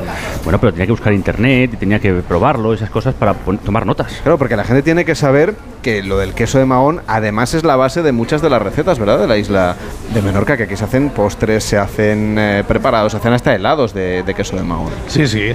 Hoy, hoy por hoy, digamos, creo que en cualquier plato, ya sea salado o dulce, podemos incorporar nuestro queso. Tenemos también a Juan Carlos Enrique, que ya ha regresado de ¿Qué puerto. tal? ¿Cómo ¿Qué estás? tal? Muy bien, bueno, pues, pues estoy que, con sueño porque me he tenido que levantar a las tres y pico de la mañana para cumplir el horario que cumple la gente del mar. Estoy con una buena cantidad de sol, con salitre encima y feliz y contento porque ha sido una experiencia maravillosa el salir a pescar, bueno, a mirar cómo pescan langostas. vamos a decir Los todo. profesionales. Los profesionales de Forneix Menorca, que es el lugar más mítico del mundo para pescar y comer langostas. ¿Se os ha dado bien esta jornada de pesca? Ha ido en la media, porque parecía cuando hemos hecho la conexión íbamos un poco por debajo, no iba la cosa bien y faltaba una última red. Y esa última red nos ha dado dos langostas, pero de casi dos kilos cada una, con lo cual ha, ha recuperado, digamos, lo que faltaba para llegar a esa, a esa media. ¿no? no solo se pescan langostas, ojo, porque además han salido un par de, de escolpas de cabroch, de cabrachos, en cada sitio se le llama de una manera, ha salido un gallo de San Pedro, ha salido una araña de cap negre, que es un pescado muy, muy de aquí, muy venenoso, por cierto, enorme. Bueno, ha sido una experiencia maravillosa. Yo tengo que dar las gracias, sí o sí, primero a nuestro compañero Iván Martín, de Onda. Cero Menorca, porque esto fue una locura de él, que dice, he conseguido que un pescador Claro. saque a alguien Quería del ir equipo yo, de pero, gente viajera. pero es que no llegaba tiempo para el programa. Soy el que más madruga, creo, junto contigo, Carles, de todo el, el equipo de Onda Cero, con lo cual podía encargarme de esto. O sea que feliz, contento y ha sido un auténtico lujo. Y hay que dar las gracias, por supuesto, a Oriol Riera, que es el, el armador y el propietario de, de Pepe Nap, eh, en la barca en la, que, en la que he subido, una de las siete que operan en, en Fornells. Ya su padre, el padre de Oriol, era también el pescador y ha jubilado. Y bueno, y el marinero que les acompañaba, porque entre dos personas lo hacen todo, eh, Gibi, de un marinero senegalés, con, me ha contado una historia de cómo pescaba en, en- en Senegal, vino a buscarse la vida a España, llegó como pudo y lleva trabajando. En verano trabaja los últimos años haciendo la temporada eh, en Fornells pescando langosta y en invierno se va a pescar a Galicia. Me dice que le gusta más estar aquí en Menorca porque primero el mar está mejor y le pagan mejor, dice. ¿eh? ¿Ah, sí? Le pagan mejor, Pues dice, mira, eso es lo que me ha contado. Pues eso es lo que hemos aprendido. Luego este producto va al mercado, que es donde estamos ahora paseando en Gente Viajera, y también hay queso, y que es lo que venía a buscar sobre todo los menorquines que se acercan a ese mercado, a esa plaza, a ese mercado también del pez que hemos estado visitando en la, isla, en la ciudad de Mahón, en la isla de Menorca. Bueno, sobre todo la, la gamba roja y la langosta, que además es a la temporada. También, aparte de- del pescado, bueno, pues eh, sobre todo los embutidos y los quesos de Mahón Menorca, que son una delicia. Pero vamos, que había gente de todo tipo de, de- de gustos, había viajeros, había locales, y lo que más nos ha sorprendido, la verdad, es la alta calidad de vida de Menorca los 365 días del año, como nos comentaba Ángela, una vecina de Barcelona. Para mí muy bien, muy feliz, mucha tranquilidad, menos ansiedad, menos estrés, así que yo no lo cambio. Esperaba que me iba a costar más, sobre todo en el, invierno, que me decían que me iba a costar un montón el invierno, y yo me he adaptado súper bien y estoy muy contenta. Y hacer teatro también, ir al teatro, que también se hace muy buen teatro en esta isla. ¿Y qué tipo de productos has visto tú en el mercado que te han llamado la atención? Pues mira, todo el pescado que había era de temporada, que es la base para hacer una buena caldereta de langosta o de serrans, como nos explicaba José, que es un vecino de, de Smithjorn. Para mí eh, es un lugar que me encanta. No puedes practicar eh, tus aficiones muy fácilmente. Ir a pescar, por ejemplo. eh, Cuando voy de pesca, que es eh, a partir del próximo mes, eh, lo que llamamos charlans, eh, un pescado que se, que, se, que se pesca relativamente cerca de la orilla. Puedes freírlo, está, está riquísimo, tanto si es pequeño como si son grandes, y también se puede hacer eh, caldera de, de eh, se aprovecha todo. Es, mi esposa, que es una excelente cocinera. Claro, hay que, hay que rendir tributo a quien luego se encarga de esto en la cocina. Hay raya, gamba roja, langosta, mero, cabracho, dorada, en fin, muchísimos pescados buenísimos que todos vienen de, de los puertos de la isla. Exactamente, y aparte de vender esos excelentes productos, pues también tiene una parte gastronómica para degustar las tapitas, tomar una cerveza, ver un concierto de música ahí dentro del mercado, como nos comentaba José Luis Pons, de Peixos Medi, ahí mismo en el mercado del pescado de Mau. La mitad es gastronómico, sirven pinchos, bebidas, cosas para picar y la otra mitad pues pescadería. Y la gente que viene a la península, Barcelona, Madrid, la verdad es que lo primero que hacen cuando llegan es, venir al mercado. Aquí el producto estrella es la langosta. Aparte que está bastantes meses de, de veda, se puede coger durante cinco meses y claro, bogavantes aquí en Menorca se cogen pocos relativamente. Señor Triay, eh, también había muchos quesos que lo hemos visto y todos quesos con esta denominación de origen. Así que llega el momento que el equipo de colaboradores del programa haga esta cata en directo del queso de Mahón Menorca. Decíamos que hay un orden, ¿no? Eh, va- vamos a empezar por este de aquí. No, por aquel de sí, allá. por Por, el de lo- el por el del semicurado extremo. Pues venga, ya podéis ir pasando el plato para poderlo probar y vais dando vuestro punto de vista mientras usted nos explica la parte técnica. A ver si ellos son capaces de notar esos matices. Bueno, digamos, es Este un- primero. Este es un semicurado, es, Vale. un, que- es un queso muy cremoso. Y, bueno, digamos. Juan Carlos, adelante que tú te has levantado temprano. Es el que más se lo ha ganado. Entre esto y la langosta, tengo el día yo. Notaré, notarás lo primero, eh, digamos, el- como no podía ser de otra forma, el, el sabor lácteo fuerte que tiene. Y después también tiene, eh, digamos, un, un toque, digamos, de- secundario de, de mantequilla. Que sí? ¿Lo podéis notar o no? A ver, es muy cremoso. Sí, sí, excelente. Tiene esa cremosidad y además a mí, a mí me encantan los, los, quesos que son semicurados, que no son muy fuertes y este está excelente. ¿Y con qué lo vamos maridando, por ejemplo? Vamos a probar mientras tanto el, el, segundo queso, que es un poquito más intenso. La intensidad, como siempre, los quesos de menos a, a más, claro. Bueno, este queso, queso semicurado, eh, bueno, es muy, de, de muy fácil... Eh... Voy a coger yo un trozo también, ¿eh? muy bien. Bueno, son, son quesos fáciles de comer, digamos, en ensalada, digamos, en, cuanto, en cualquier entrante se puede, se puede poner, digamos, para acompañar. Tampoco no, no suele matar mucho sabor a, a, a otras cosas que lo, lo, que podamos conjuntarlo, ¿no?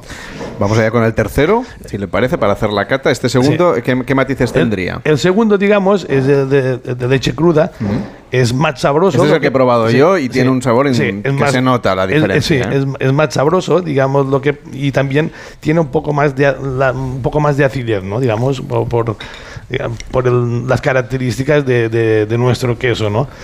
Y, y también, bueno, también le puedes encontrar algo, algo de mantequilla, ya empieza a tener algo, algo, de frutos secos, digamos, te podría parecer, digamos, un, un, toque final como, como un poco a cacahuete a lo final, puede aparecer, ¿no? Ya en los curados aparece más, digamos, el sabor de, de, de, frutos secos. Juan Carlos, estás notando, ¿no? Estos matices que nos está contando. Este dice que tiene que tener un, un recuerdo a cacahuete.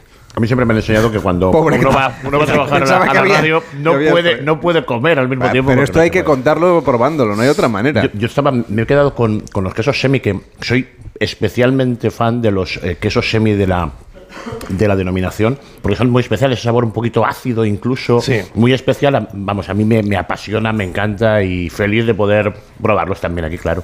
Desde luego lo que es importante cuando uno se acerca a una isla como la de Menorca es probar esos productos, como decíamos, de, de economía circular. Este que, que, vamos a probar, el último, es el que es más intenso, tiene un color completamente distinto de los anteriores. Sí, no recuerda más bien, o se parece bastante a, a, lo que es la capa que envuelve estos quesos de Mahón normalmente, que es más oscura. Sí, bueno, este es un queso ya, es un queso, es un queso curado ya, mmm, bastante madurado, ¿no? Es es el que suele impresionar más a la gente, ¿no? Digamos, es cuando lo pones en, la boca y, y, la textura ya es diferente y ya cuando lo muerdes, digamos, es casi una explosión de sabor en todo el paladar, ¿no? Y es el que más impresiona, ¿no? Y es un queso muy sabroso, digamos, incluso, bueno, pueden notar de notas de, de incluso de cuero, de, de el animal ya ha desaparecido, el toque de animal ha desaparecido. Y bueno, son, son quesos, este queso eh, creo que se puede comer con casi todo, ¿no? Digamos, desde, que, desde un dulce, con, con mermelada, ya sea rayado en la pasta, ya sea bueno, en cualquier, cualquier plato creo, creo, creo, creo que lo podríamos combinar, ¿no? Bosco Triay, que es el presidente de la denominación de origen del queso Mahón Menorca, gracias por esta cata en directo y que vaya muy bien la temporada, que vendan ustedes muchos quesos a los viajeros y las exportaciones. Muy buenos días. Muchas gracias y bueno, encantados que nos habéis, nos habéis visitado. ¿no? A Manuel Charrón lo hemos tenido haciendo fotos, no le hemos dejado probar este queso de Mahón porque le hemos pedido que él nos haga un recorrido por estos 216 kilómetros de costa. Aquí en Menorca hay 75 cinco playas, 24 de las cuales están consideradas vírgenes, así que tenemos un montón de fotos que hacer, Manuel. Sí, sí, la verdad es que hay tarea, hay tarea, pero hay que tomarlo con calma, Carles. Es decir, todo viaje requiere tiempo y Menorca no se conoce en un solo viaje. Ojo, ¿eh? tendremos que visitarla muchas veces y cuanto más la visitemos, posiblemente más nos enamoraremos de ella. Hoy me centraré en esos 216 kilómetros que has hablado de costa y hablaremos de playas, calas, que son espectaculares para para mí, decir que las playas del norte no tienen nada que ver con las del sur. Es la isla que tiene dos tipos de visionados. Uno, desde luego, desde el, terrestre y un segundo desde el mar. La belleza está desde el mar está totalmente en su esplendor. ¿eh? Tomamos un poquito la mochila, por ejemplo, el agua, como cogemos el camino, ¿no? Y nos vamos a las playas del norte. ¿Qué te parece? Lo primero que nos hipnotiza es el color agua, el del agua, el, ver, el verde azulado, un color de arena de tonos rojizos. En esta zona el viento la, es la tramontana. Tiene mucho que ver con el paisaje que vamos a ver en esta zona del norte. Un amigo fotógrafo americano, pues, eh, que vino una vez conmigo aquí a Menorca hace ya muchos años, eh, me dijo que eh, las playas de Menorca eran pequeños paraísos, es decir, no, no, no fue desencaminado. Es más, estuvo tan hipnotizado con la playa que estuvo eh, buscando casa para, para, quedarse aquí a vivir. Es decir, al final es una isla que realmente te, te hipnotiza. ¿eh? A mí me han hablado especialmente de la cala de Pregonda, que es un lugar imprescindible para hacer un viaje por Vamos, las playas menorquinas. Efectivamente, la cala de Pregonda tiene 170, 170 metros de, para disfrutar de playa, una loma al este y varias acantilados al oeste, con un interesante sistema de dunas que podremos resguardarnos a la hora del viento, si es necesario. Se llega bordeando la costa unos 20 minutos por una senda de piedras y arcilla eh, roja, pero Carles, lo primero al llegar merece la pena, son playas que merece la pena cuando llegas. La segunda en el norte es la de Caballería. Está situada a unos 9 kilómetros de Mercadal y nos esperan acantilados de hasta 80 metros y posee un mirador, una vista panorámica espectacular para un fotógrafo. Puede llegar a la, puedes llegar desde la playa y al entrar en el, lo que es el mar origina dos calas vírgenes que no tiene nada que ver con la anterior. Es decir, son playas totalmente diferentes, de una arena muy fina, que tenemos un sistema de dunas también maravilloso, con fauna y flora maravillosa, para hacer fotografía de macro maravillosa. Ya te digo, y, y, el mayor enemigo en este caso de estas dos playas es la arena fina para la cámara. ¿eh? Mm, esto hay que tenerlo siempre muy, muy, muy en, cuenta. en cuenta. Y sé que nos quedan muchas playas al norte de la isla, pero sí. claro, tenemos que dedicarle un tiempo también al sur de Menorca, que como dices, son muy diferentes las playas y todo lo que es el paisaje que nos vamos a encontrar. Son más fotogénicas. Reconozco que las, de, las de, del sur son un poco más fotogénicas. Quiero hablar de Fustán y Macarayeta. Es decir, la primera, esta es un área natural que podemos explorar con mucho cuidado, ya que tenemos acantilados de 40 metros de altura. Y hay cerca unas calas totalmente vírgenes, para llegar a ellas requiere un especial cuidado, hay que tener mucho cuidado para llegar a estas calas, pero decir que el, que el resultado final eh, es, es, una foto maravillosa y si tenemos una buena luz, eh, ya es la guinda. Y, la, y es curioso porque estas playas es muy atractivo para la fotografía submarina. ¿eh? Como les venimos contando, estamos en directo en el Hotel Villa Leblanc Gran Meliá, el primer cinco estrellas gran lujo de Menorca, que es además parte del consorcio The Leading Hotels of the World. Todas sus habitaciones están orientadas al Mediterráneo, se pueden hacer fotos muy buenas, gozan de unas vistas excepcionales. De hecho, podemos acceder directamente a la playa o hacer senderismo por el Camí de Cavalls, que atraviesa este buque insignia de los nuevos hoteles Meliá, que están diseñados para estar perfectamente integrados en el entorno. Y claro, con la última tecnología para reducir el impacto en el medio ambiente, está con nosotros Beatriz Ávila, que es la directora general del Villa Leblanc Gran Meliá. ¿Cómo está? Muy buenos días. Hola, buenos días. Y muchísimas gracias por acogernos en este hotel estupendo. Un placer. Es un hotel que nos traslada, decíamos antes, a la casa tradicional mediterránea, con sí, una arquitectura de, de, formas suaves, de colores y materiales naturales, y hay mucho arte en cada rincón del hotel. Eh, ¿En qué se han inspirado ustedes para diseñar el Hotel Villa Leblanc? Bueno, pues hola, buenos días, encantada de que estéis aquí, un placer. Eh, bueno, el hotel, como ya has comentado, es un, el primer hotel 5 estrellas de gran lujo de la isla de Menorca, eh, diseñado por el arquitecto Álvaro Sanz y su hija Adriana Sanz. Pues eh, bueno, el arquitecto tiene cinco premisas de diseño. Eh, el blanco, que da nombre al hotel, los patios, los arcos, los materiales, piedra, madera y barro y los porches. ¿no? También tenemos unos jardines preciosos, como habéis podido ver, que tenemos bueno, eh, vegetación mediterránea, olivos, limoneros, granados, cipreses, bueno, fantástico, una maravilla. Y hay un elemento imprescindible que tenemos aquí delante, donde estamos haciendo el programa, con vistas al mar, sí. que es esa piscina de mármol blanco, que sí, también tiene sí, vistas marítimas, como es una jornada de ensueño en esta piscina. Es, bueno, es una maravilla, además el, lo que el mármol hace es que el color, ¿no? el, el, el color azul, eh, hace que tenga el, o sea, el, el agua un azul añil eh, increíble. Eh, bueno, después también la piscina, ¿no? Habéis visto que está abierta al mar y bueno, aquí el cliente pues está de maravilla, como en casa. No me extraña. Además de esta piscina general, hay, hay una en la terraza también, en el rooftop, que es solo Sí. para, para adultos, en el rooftop. Además, algunas de las habitaciones disponen de piscina privada, hay bañeras de hidromasaje en la terraza Sí, de muchas sí, de sí, las correcto. habitaciones. ¿Cómo son las habitaciones del Villa Leblanc Gran Melia? Pues eh, bueno, yo qué te voy a decir, maravillosas, son espectaculares. Eh, tenemos habitaciones sub- bueno eh, premiums, ¿no? Que con una con, un espacio amplio, eh, estilo mediterráneo en todo el mobiliario, diseño. Em, tenemos también las suites, ¿no? Con piscinas eh, privadas que bueno que parece que estás dentro de- del mar. Em, suites presidenciales con piscinas privadas, eh, son una maravilla, son un ensueño. No, los clientes eh, enamorados, enamorados porque lo, lo, dicen mucho, entran ¿no? y nos esperan este, esta joya, ¿no? esta joya del Mediterráneo y en, en, este, en, este, en este sitio Menorca que es maravilloso. Yo decía que hay muchos rinconcitos del hotel en los que hay que fijarse, hay obras de arte repartidas por todas sí, partes. Correcto, lo has dicho al principio, es verdad. Eh, bueno, eh, para nosotros desde el principio, bueno, entras en el hotel, es una galería de arte, ¿no? Eh, te encuentras pues con muchísimas obras de arte, bueno, que está inspirado en la cultura local, por supuesto, en artistas de Baleares al 100%, eh, desde que entras, pues tienes eh, maderas antiguas mallorquinas, el antiguo port, después tenemos también demonios, ¿no? cabezas de demonios súper bonitas, tenemos obras de arte de ceramistas de aquí de Menorca, que habéis visto, ¿no? En toda la zona del lobby, con jarrones, con, con detalles florales también, que son floristas de aquí de Menorca, y la verdad que, es una maravilla. O sea, el, cuando enseñamos el hotel, ¿no? Cuando acompañamos al cliente a la habitación, ¿no? Y, le, bueno, y le enseñamos esta, esta maravilla y le, y le contamos, ¿no? Nosotros decimos el storytelling. Eh, la verdad que, alucinan, alucinan como nosotros, bueno, encantados de trabajar aquí. Hay algo que, merece, vamos, una visita que son las vistas excepcionales al mar. Manuel, tú como fotógrafo te voy a pedir que nos hagas la foto desde el otro lado, es decir, la fotografía de Menorca desde el mar, pues a bordo de una canoa, por ejemplo, a bordo de una embarcación, de un velero. De un velero. Mucho mejor, si pudiendo elegir, ahora que tenemos a Víctor que es patrón. Efectivamente, yo te digo que, es la segunda visión que tiene Menorca desde el mar, que es totalmente diferente a la, que hay desde tierra. Y la verdad es que desde el mar tenemos una panorámica totalmente eh, agreste de lo que es la costa de, Menorca.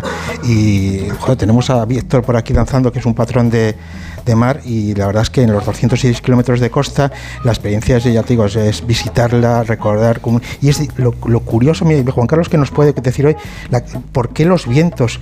Porque mira que yo soy del norte, pero en tan poco tiempo... Menorca, Menorca tiene, tiene una dinámica de vientos diferente al resto de Baleares, porque tiene la influencia del viento de la tramuntana, que viene desde Cataluña, y que solamente afecta a Menorca. Por eso los temporales son más fuertes siempre en Menorca que en el resto de las islas, por eso sopla mucho más el viento, es una dinámica totalmente diferente, crea un, un clima, ese viento también diferente al del resto de las islas. Ese clima también permite una apuesta por la sostenibilidad, por ejemplo en este hotel, porque aquí se reaprovecha el agua, se usa energía solar, se usa energía geotérmica, todo para reducir el impacto de la actividad turística. ¿Nos cuenta un poco cómo se diseña un hotel como este para que sea tan sostenible?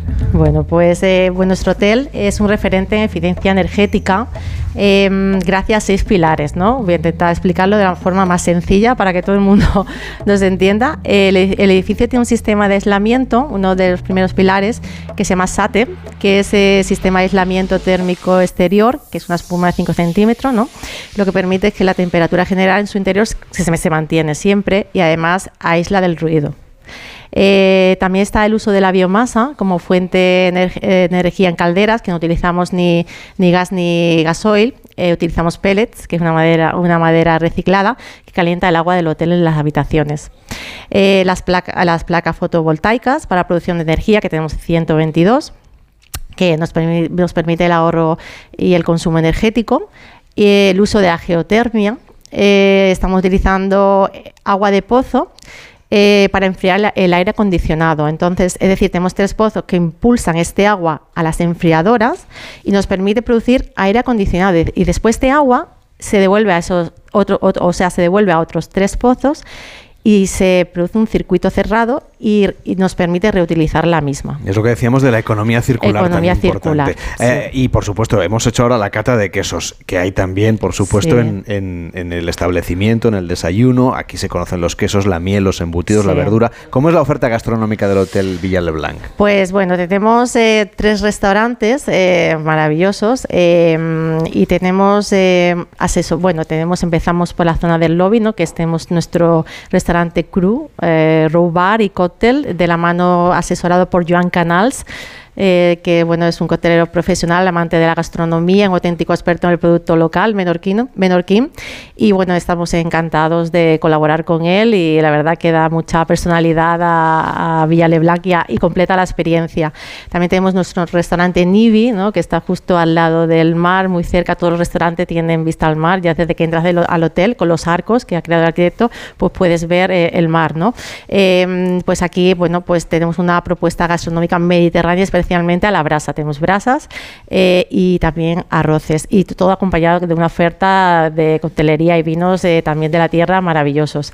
Y nuestro restaurante es Amarador, nuestro restaurante de autor, la mayor referencia de gastronomía de Menorca, especializados en el pescado arroz y por supuesto la caldereta de langostas. Y también tienen ustedes ese distintivo internacional que es de Leading Hotels of Sí, the World. sí, sí, sí. ¿Esto qué representa para un hotel? Es decir, ¿qué, qué- qué Bueno. tipo de cosas tienen en cuenta para darle Pues, este sello de calidad? Para nosotros eh, estamos súper orgullosos, eh, estamos eh, eh, encantados de formar parte de este consorcio de hoteles eh, y, nos garantiza, y nos permite garantizar el cumplimiento máximo de estándares de servicio eh, para, para hoteles de lujo. ¿no?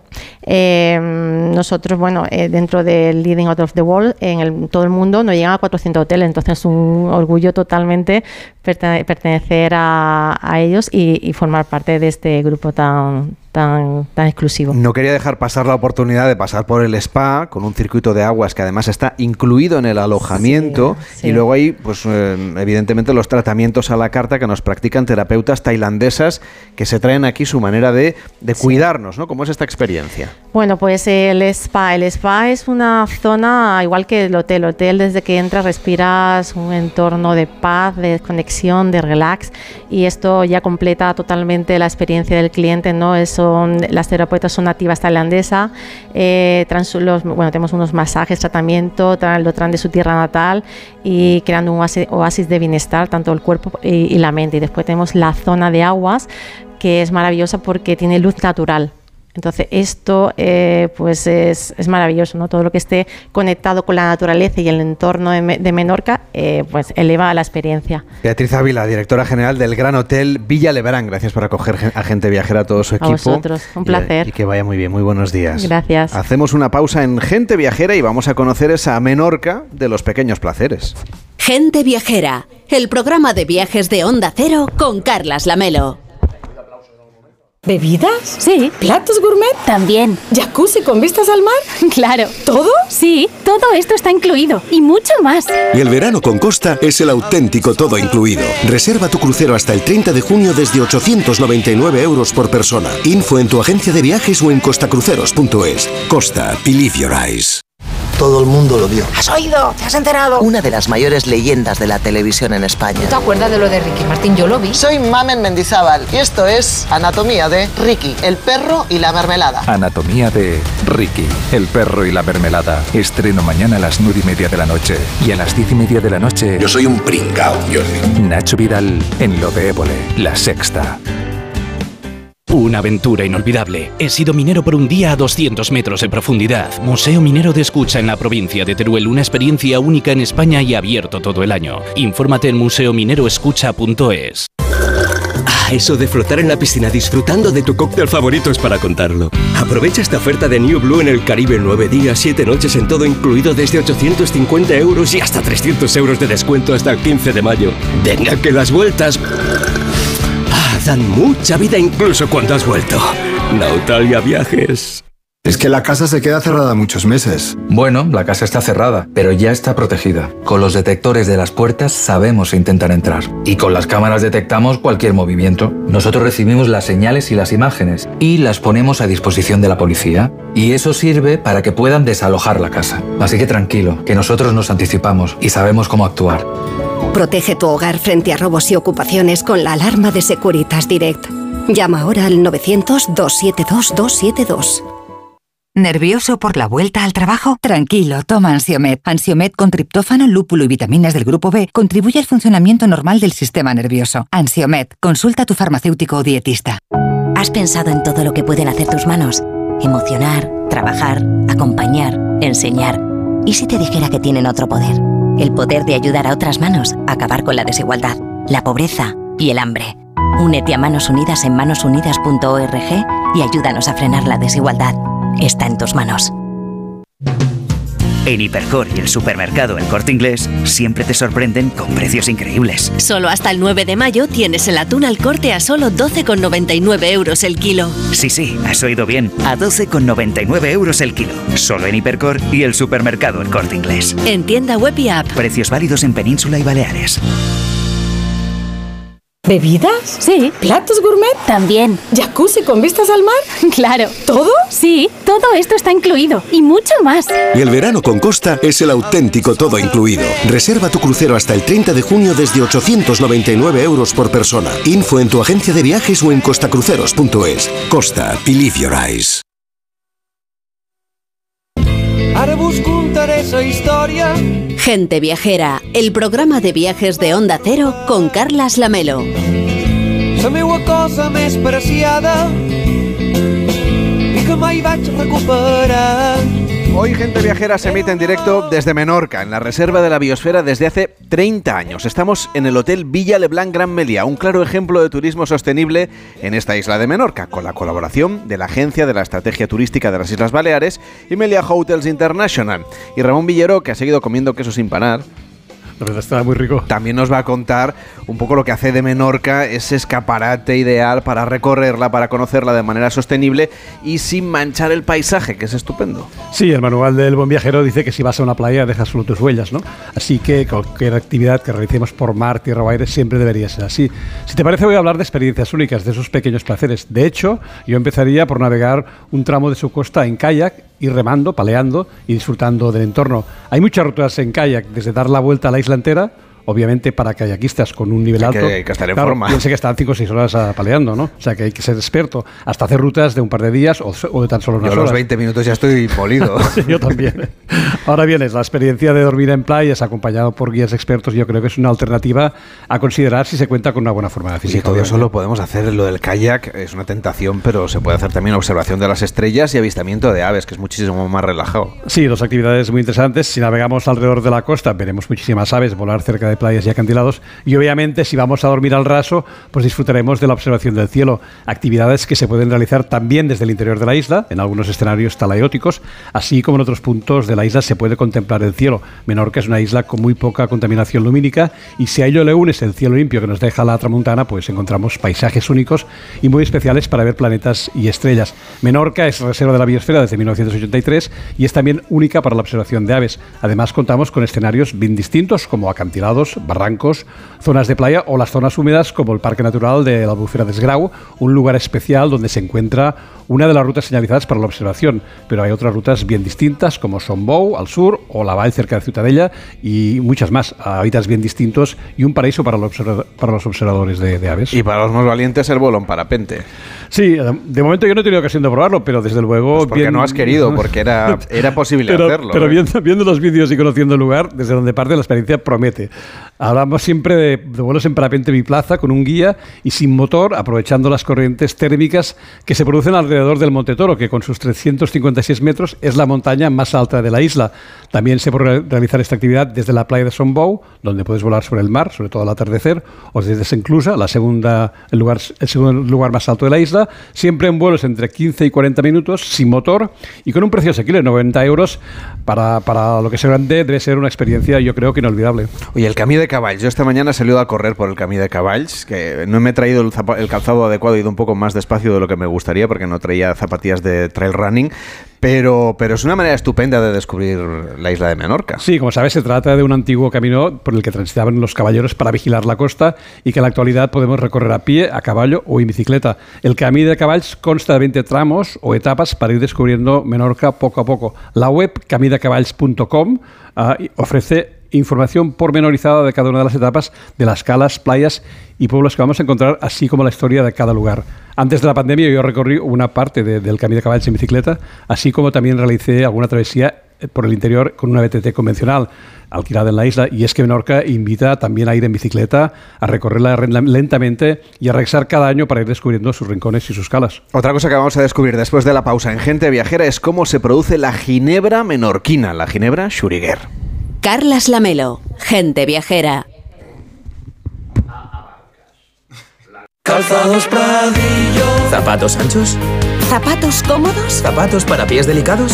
Zapatos especiales, suaves como un guante. Con la planta mullida. Sensación de bienestar. Una almohada a sus pies. Calzadospradillo.com Calzados Pradillo, come descalzo. Onda Cero Madrid, 98.0 FM. Solucionesconhipoteca.com. Préstamos desde 10.000 hasta 3 millones de euros. ¿Necesita liquidez? ¿Necesita dinero hasta la venta de su casa? ¿Necesita un préstamo para cancelar deudas o un embargo? Solucionesconhipoteca.com. 91 639 9407. Préstamos desde 10.000 hasta 3 millones de euros. Solucionesconhipoteca.com. Grupos Eneas. En la vida hay cambios muy importantes. Un cambio de casa, una oficina nueva, un local más grande. Para que esos cambios sean perfectos, acude a los profesionales de mudanzas Segoviana. Mudanzas del hogar, guardamuebles, mudanzas de oficinas en toda la comunidad de Madrid. Consulta las ofertas en amsegoviana.com o en el 91 548 77 18. Las vacas Angus y Wagyu de la ganadería Organic comen pastos naturales reforzados con una mezcla de higos secos y pasta de aceite de oliva virgen extra. Es una carne increíble. Y como queremos que la pruebes, te llevamos del campo a tu casa dos solomillacos de 300 gramos, un chuletón de un kilo y cuatro hamburguesas de 150 gramos por solo 69 euros. Todo Angus Eco de Organic. Haz tu pedido 910 2010 910 2010 o en carneorganic.com. Organic, la mejor carne del mundo.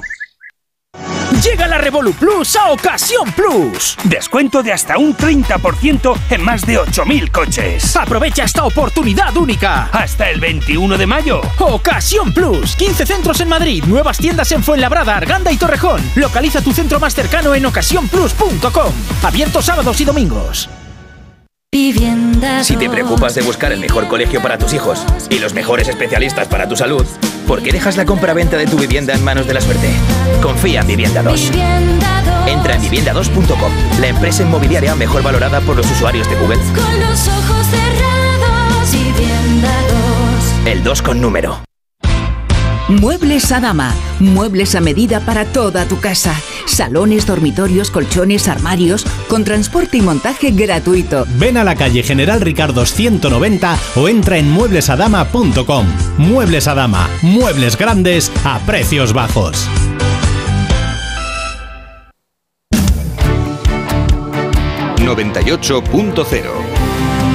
Madrid.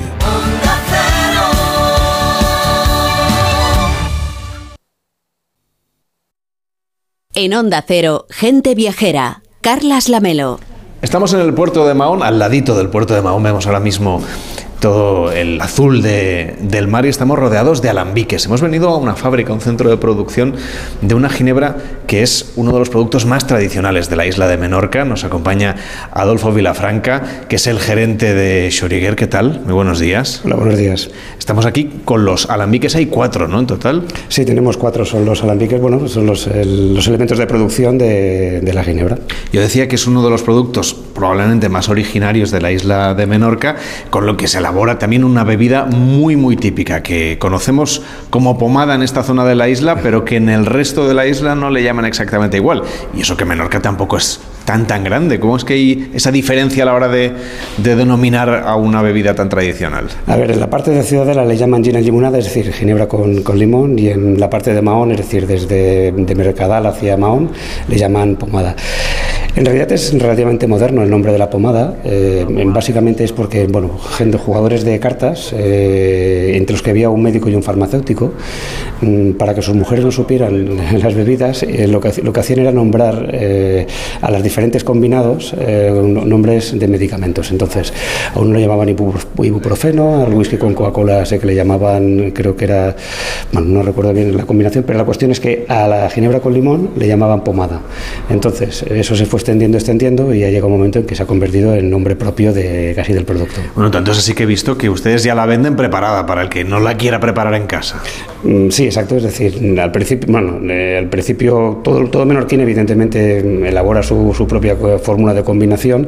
Nosotros lo que hemos hecho es intentar un poco estandarizar el producto, es decir, la limonada y la- el equilibrio entre, entre el ácido, el azúcar y la ginebra, pues un poco que esté un poquitín más estandarizado. Y aquí se consume de manera habitual, ¿no? Es como una especie de, de- producto que se puede mm, tomar casi en cualquier momento del día, ¿no?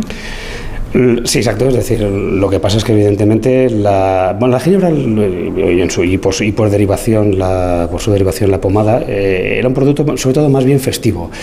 La ginebra sola sí que se bebe, o sea, la tradición era beberse la primera hora o como, o como snap antes de, de, comer, y luego la pomada era más en, en ambiente festivo. Eh, ¿Por qué pomada? Pues bueno, pues hay que pensar que la, la, la combinación nace de los años, del principio de los años 20, del 1920-1930, en que se empieza a diluir la ginebra. Entonces, ¿con qué la diluyes? Pues con los refrescos que hay en aquel momento. Había soda y había, y había limonada, es decir, no había nada más como refrescos. Yo ahora uno piensa en la, nevera de, casa, en la de tus hijos, y hay Nestí, Coca-Cola, Seven Up, Sprite, es decir, claro, todo eso en aquellos momentos no existía. De ahí, de ahí la combinación con limón. Pero es más una combinación festiva realmente. Ahora se ha convertido, como decíamos, en un producto tradicional. Si alguien quisiera comprarse, por ejemplo, la ginebra Schrödinger y preparar en su casa una pomada, o un gin amb llimona, ¿no? Sí. Eh, ¿Cómo tendría que hacerlo? A ver, eh, yo recomiendo siempre la limonada cuanto más natural, muchísimo mejor. Y luego la combinación que sea una parte de, de ginebra y cuatro partes de limón. Eso es la combinación. Eh, si hablas con una persona tradicional te dirá que eso está muy aguado y que en realidad era, porque era el origen, era una parte de ginebra, una parte de limón. Pero bueno, yo creo que quedan pocos valientes que sean capaces de bebérselo a esta proporción. Lo más es una parte de ginebra y tres partes de limón, pero lo normal es una y cuatro. Estamos aquí frente al mar, como decíamos, una zona además de mucho tránsito de viajeros. Vemos un barco de cruceros aquí enfrente. Vienen muchos viajeros, muchos turistas a llevarse como souvenir de la isla una botella de Schrödinger. Yo creo que sí, que nos hemos convertido un poco en producto icónico de la, de la isla. Es decir, yo creo que junto con el queso y con las barcas, creo que nos, nos hemos convertido un poco en la referencia de, de, de, pues bueno, del turista o de la persona que viene a visitar Menorca. Hay bastante, se llevan, los turistas se llevan bastante productos. Sí. Hasta ahora ya sabemos cómo preparar esa pomada cuando ya tenemos el producto acabado, es decir, la ginebra, pero ahora le voy a pedir que nos cuente aquí paseando por esta factoría cómo se elabora, porque es, tenemos aquí los alambiques, están además en una zona cristalada, es decir, cualquier viajero que se acerque hasta el puerto y entre en la tienda de Schrödinger va a poder ver cómo es esta fábrica por dentro. Estos pasillos que ahora mismo estamos recorriendo es una fábrica pequeña, al final no deja de ser una destilería que no necesita tampoco de muchísima tecnología. A ver, ¿por dónde empieza el proceso? A ver, eh, esto es, el proceso de elaboración es exactamente igual que hace 300 años, no ha cambiado nada. Seguimos consumiendo leña como, como, combustible y lo que hacemos es, es decir, en el alambique, los alambiques son de 700 litros y lo que se pone es una parte de alcohol y una parte de, una parte de agua. Y la carga de enebro que hace falta en función de, del producto que elaboremos. Mm, dependiendo, dependiendo si fabricamos, pues, elaboramos todavía diferentes marcas de la isla, pero bueno, churique, que es lo más tradicional, solo lleva enebro. Entonces, lo que se hace se pone, se pone esto en la noche anterior, se deja, se deja en carga y a primera hora de la mañana encendemos la pira, encendemos el fuego que se sigue alimentando con leña. Esto es un proceso que, es decir, dura aproximadamente unas 10 horas, empieza a las 8 de la mañana y termina más o menos en torno a las 6 de la tarde. Son jarras, perdónme, ¿de cuántos litros? Porque esto es un... Ah, eso es un secreto, eso sí que es un secreto. Lamento bueno, más o menos, es decir, para que el oyente se, bueno, más o menos, se haga la idea, eh, es una jarra que, que no sé en, qué... En, en, torno a 10... Por, que, por que mide encima, casi un metro, ¿no? No, no, no. no, no, no eh, oscilan entre los 10 y los 15 litros. 10 o 15 litros más o menos, o sea que son señoras jarras. Sí, sí, exacto, señoras jarras. Entonces, lo que se hace es, se van, se van llenando jarras. Si te fijas en los alambiques, verás que no hay ningún manómetro, ningún termómetro, no tenemos nada. Entonces, esto es tecnología antigua totalmente. Eh, exacto, no, no, se puede llamar punta, sino más bien prehistórica. Entonces, ¿cómo controlamos nosotros la destilación? Por el tiempo de llenado de cada jarra. Es decir, nosotros vamos sacando, sabemos que tenemos que sacar 59 jarras, uh -huh. y entonces eh, las primeras las descartamos y las últimas también las descartamos. Y del ajuste se vaya directamente al envasado, es decir, no tiene más misterio. Y de aquí a la tienda, por ejemplo, y de aquí ¿no? a la tienda, se distribuye. Vamos a la, a la, tienda, si te parece, y sí, nos sí. cuentas un poco las diferentes variedades que podemos encontrar, no solamente aquí, que estamos al lado de, del puerto de Mahón, como decíamos, en la zona pesquera, también hay puertos de cruceros, como comentábamos. Camino de la tienda pasamos por el almacén donde está toda esa leña de la que hablábamos y, y hay una curiosidad que tenemos todo el equipo de gente viajera, que es, hay, si hay algo emblemático de la ginebra Xurigué es su botella. Una botella de cristal, hasta aquí todo normal, con una etiqueta muy clásica, sí. y una pieza de cristal que es como una especie de, de anilla. Hey. ¿Para qué sirve esa anilla o de dónde viene esa historia de la anilla? A ver, el, Es decir, la tradición de la ginebra en Menorca es eh, por el tema de la presencia inglesa. Es decir, mm, para fabricar ginebra tú necesitas enebro, que en el Mediterráneo no hay, necesitas alcohol de grano, que en el Mediterráneo tampoco se, utiliza, por tanto está claro que a alguien no le importa. ¿Quieres que vayamos? Sí, tenemos que salir y esto lo contamos si quieres también, porque resulta que aunque hay una puerta que comunicaría las dos partes, como una parte está libre de impuestos, que es donde se fabrica, y otra donde se vende, mm, tenemos que salir a la calle. Efectivamente, es decir, no se puede comun- la parte libre de impuestos no puede comunicarse internamente con la parte con el impuesto ya liquidado. Por eso estamos ahora mismo eh, paseando por el puerto de Mahón para entrar ahora sí dentro de, de la tienda, el establecimiento donde vosotros vendéis. Me había quedado con lo de la anilla y la botella. Bueno, pues es decir, está claro que es debido a la tradición inglesa, es decir, mm, eh, de- durante la, la presencia inglesa entre 1700 y 1800 se puso, estaba de moda la ginebra y se puso de moda también aquí en Menorca. Realmente las primeras ginebras que vienen en la isla, aunque es para consumo inglés, realmente son holandesas. Entonces, no está muy claro quién nos deja la fórmula, pero lo que sí que está claro es que el proceso de consumo y de envasado es el holandés. El holandés siempre ha manejado un caneco, un caneco que, por ejemplo, es esto de aquí. Claro, originariamente eran de barro, porque claro, el vidrio es un concepto también relativamente moderno. ¿Ves? Este es un caneco holandés. Estos son los primeros canecos con los que llegaron las ginebras de consumo aquí en la isla. Es un envase de, de barro, como decíamos. Exacto, un envase con, un- con una, Una con un- botella de barro. con una argolla en el tramo final. Este caneco, eh, que era el menorquín interiorizó que realmente la ginebra se conservaba en estos canecos. Hace las veces también un poco de botijo, es decir, que, que conserva la temperatura en verano y al igual que el invierno. Se vendía a granel, la gente venía a la destilería, rellenaba su botella y se la llevaba a su casa. Y el menorquín lo que tenía era canecos. Cuando en los años 70 obligan a envasar, Chorigué, ¿qué es lo que hace? Intenta imitar lo que todo menorquín tiene en casa. ¿Y qué tiene? Un caneco de color de barro. Pues ¿qué hace Chorigué? Chorigué lo que hace es imita en color marrón el caneco, por eso la botella con el asa. En una de las crisis del año, de, los años, de los años 90, el- para, hacer, para hacer el vidrio marrón se utilizaba polvo de oro. Entonces, bueno, es decir, fue una época en que se cerraron varias Es el color, para que nos entendamos, del cristal de las botellas de cerveza. Se encareció muchísimo porque el oro es valor refugio, entonces hubo que huir del- de, de ese color porque las vidrierías no, no- no elaboraban y por eso se pasó al, al verde, eh, al verde esmeralda. A mí me habían contado que quizá, o que existía la teoría de que se utilizaba para atarla con una cuerda y refrescarla en el barco. Bueno, es, mm, el menorquín lo que hacía era meterla en un pozo. En un pozo. Exacto, es decir, en el pozo lo que hacía era rellenaba la ginebra, la- bueno, la botella de ginebra la tapaba y la enviaba al pozo para que estuviera fresca, efectivamente. Es decir, con una curriola la enviaba al fondo para que estuviera fresca, eso sí. Muchísimas gracias por este paseo, por este recorrido, por esta destilería de Gin Xurigué, que es uno de los productos más típicos de esta isla de Menorca. Y hasta la próxima. Buenos días. Buenos días, hasta la próxima. Muchísimas gracias.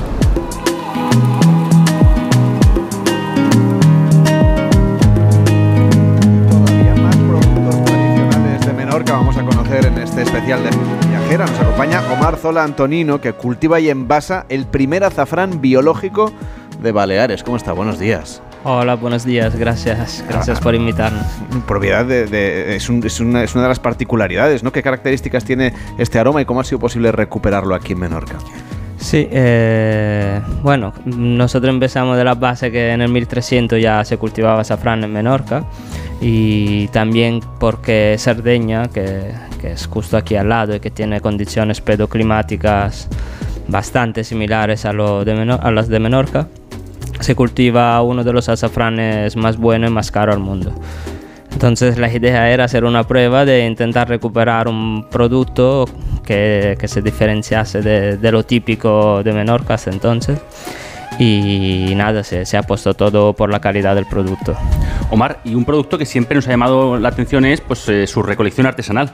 ¿Cómo se lleva a cabo? Cuéntanoslo. Eh, esta es la parte más complicada porque es en noviembre.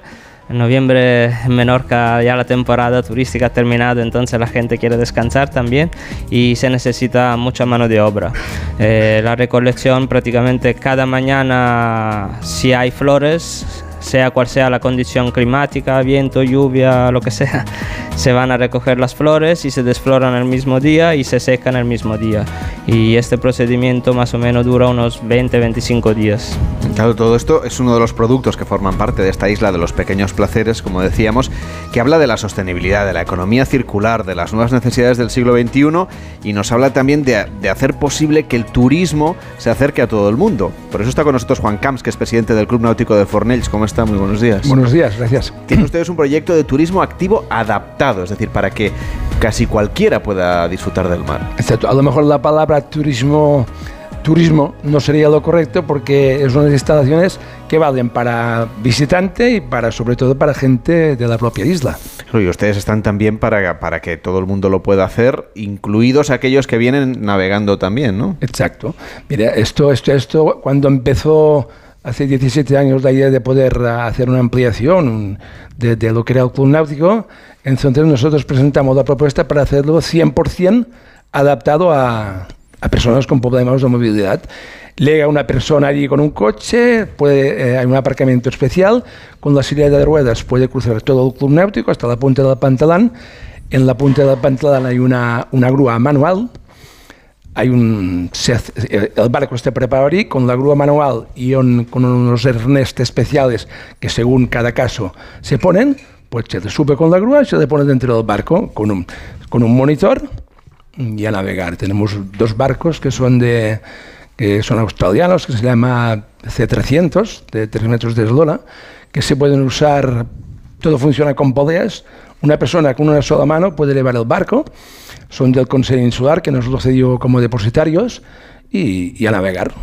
Y todas esas actividades que realizan ustedes en un entorno como, como el medio marino, bueno, algún tipo de impacto se, se produce, aunque sea mínimo, pero ¿qué medidas toman ustedes para que esas actividades que se ubican en un entorno privilegiado de la isla y del Mediterráneo tengan el máximo respeto por el medio ambiente? Mira, yo soy de aquellas personas que cree que, y suelo decirlo alguna vez, que si el cielo existe, tiene que ser como Fornells o no puede ser demasiado diferente. Yo creo que la bahía de Fornells, eh, por mucho que haya viajado, no encuentro nada más bonito en este mundo. Mire, nosotros no tenemos, no, no causamos ningún tipo de problema al mar.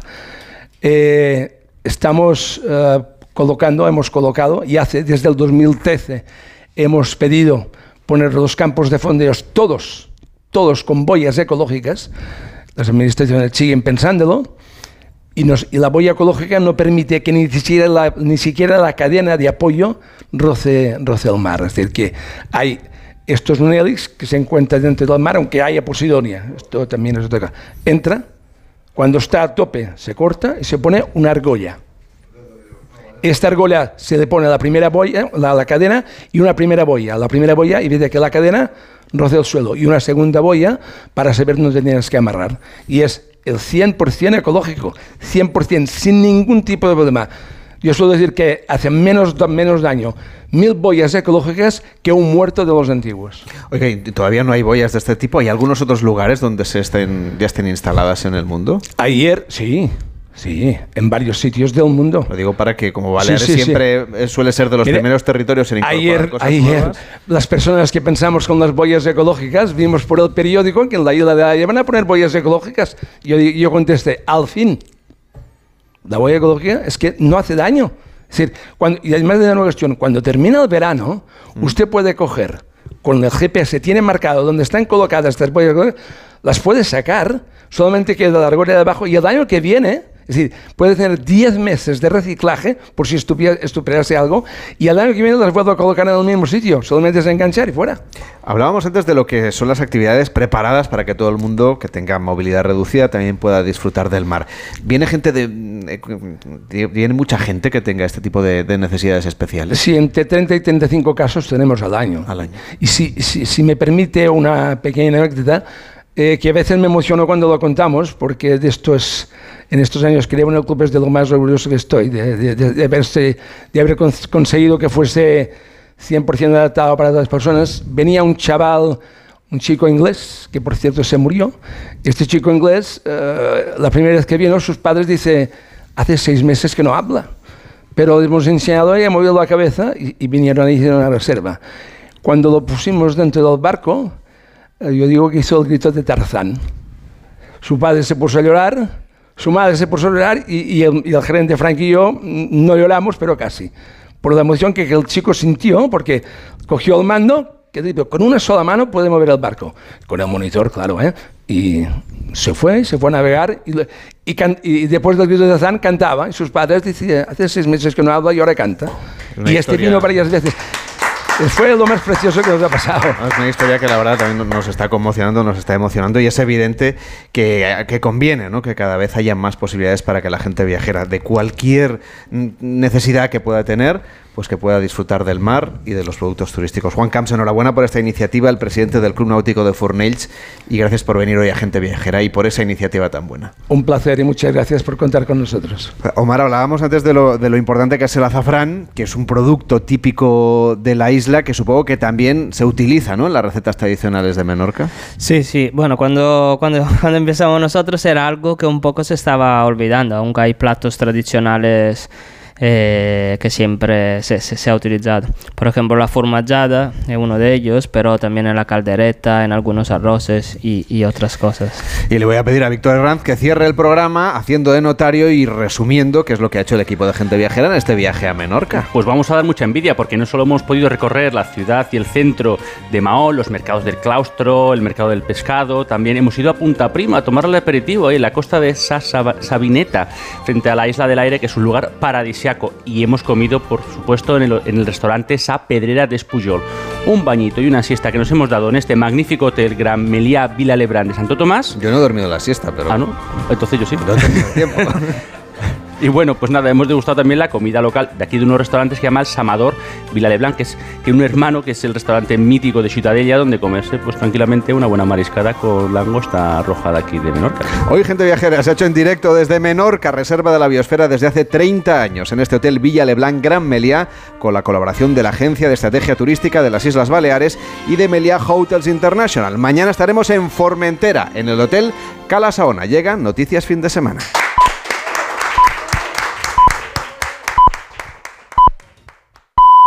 Son las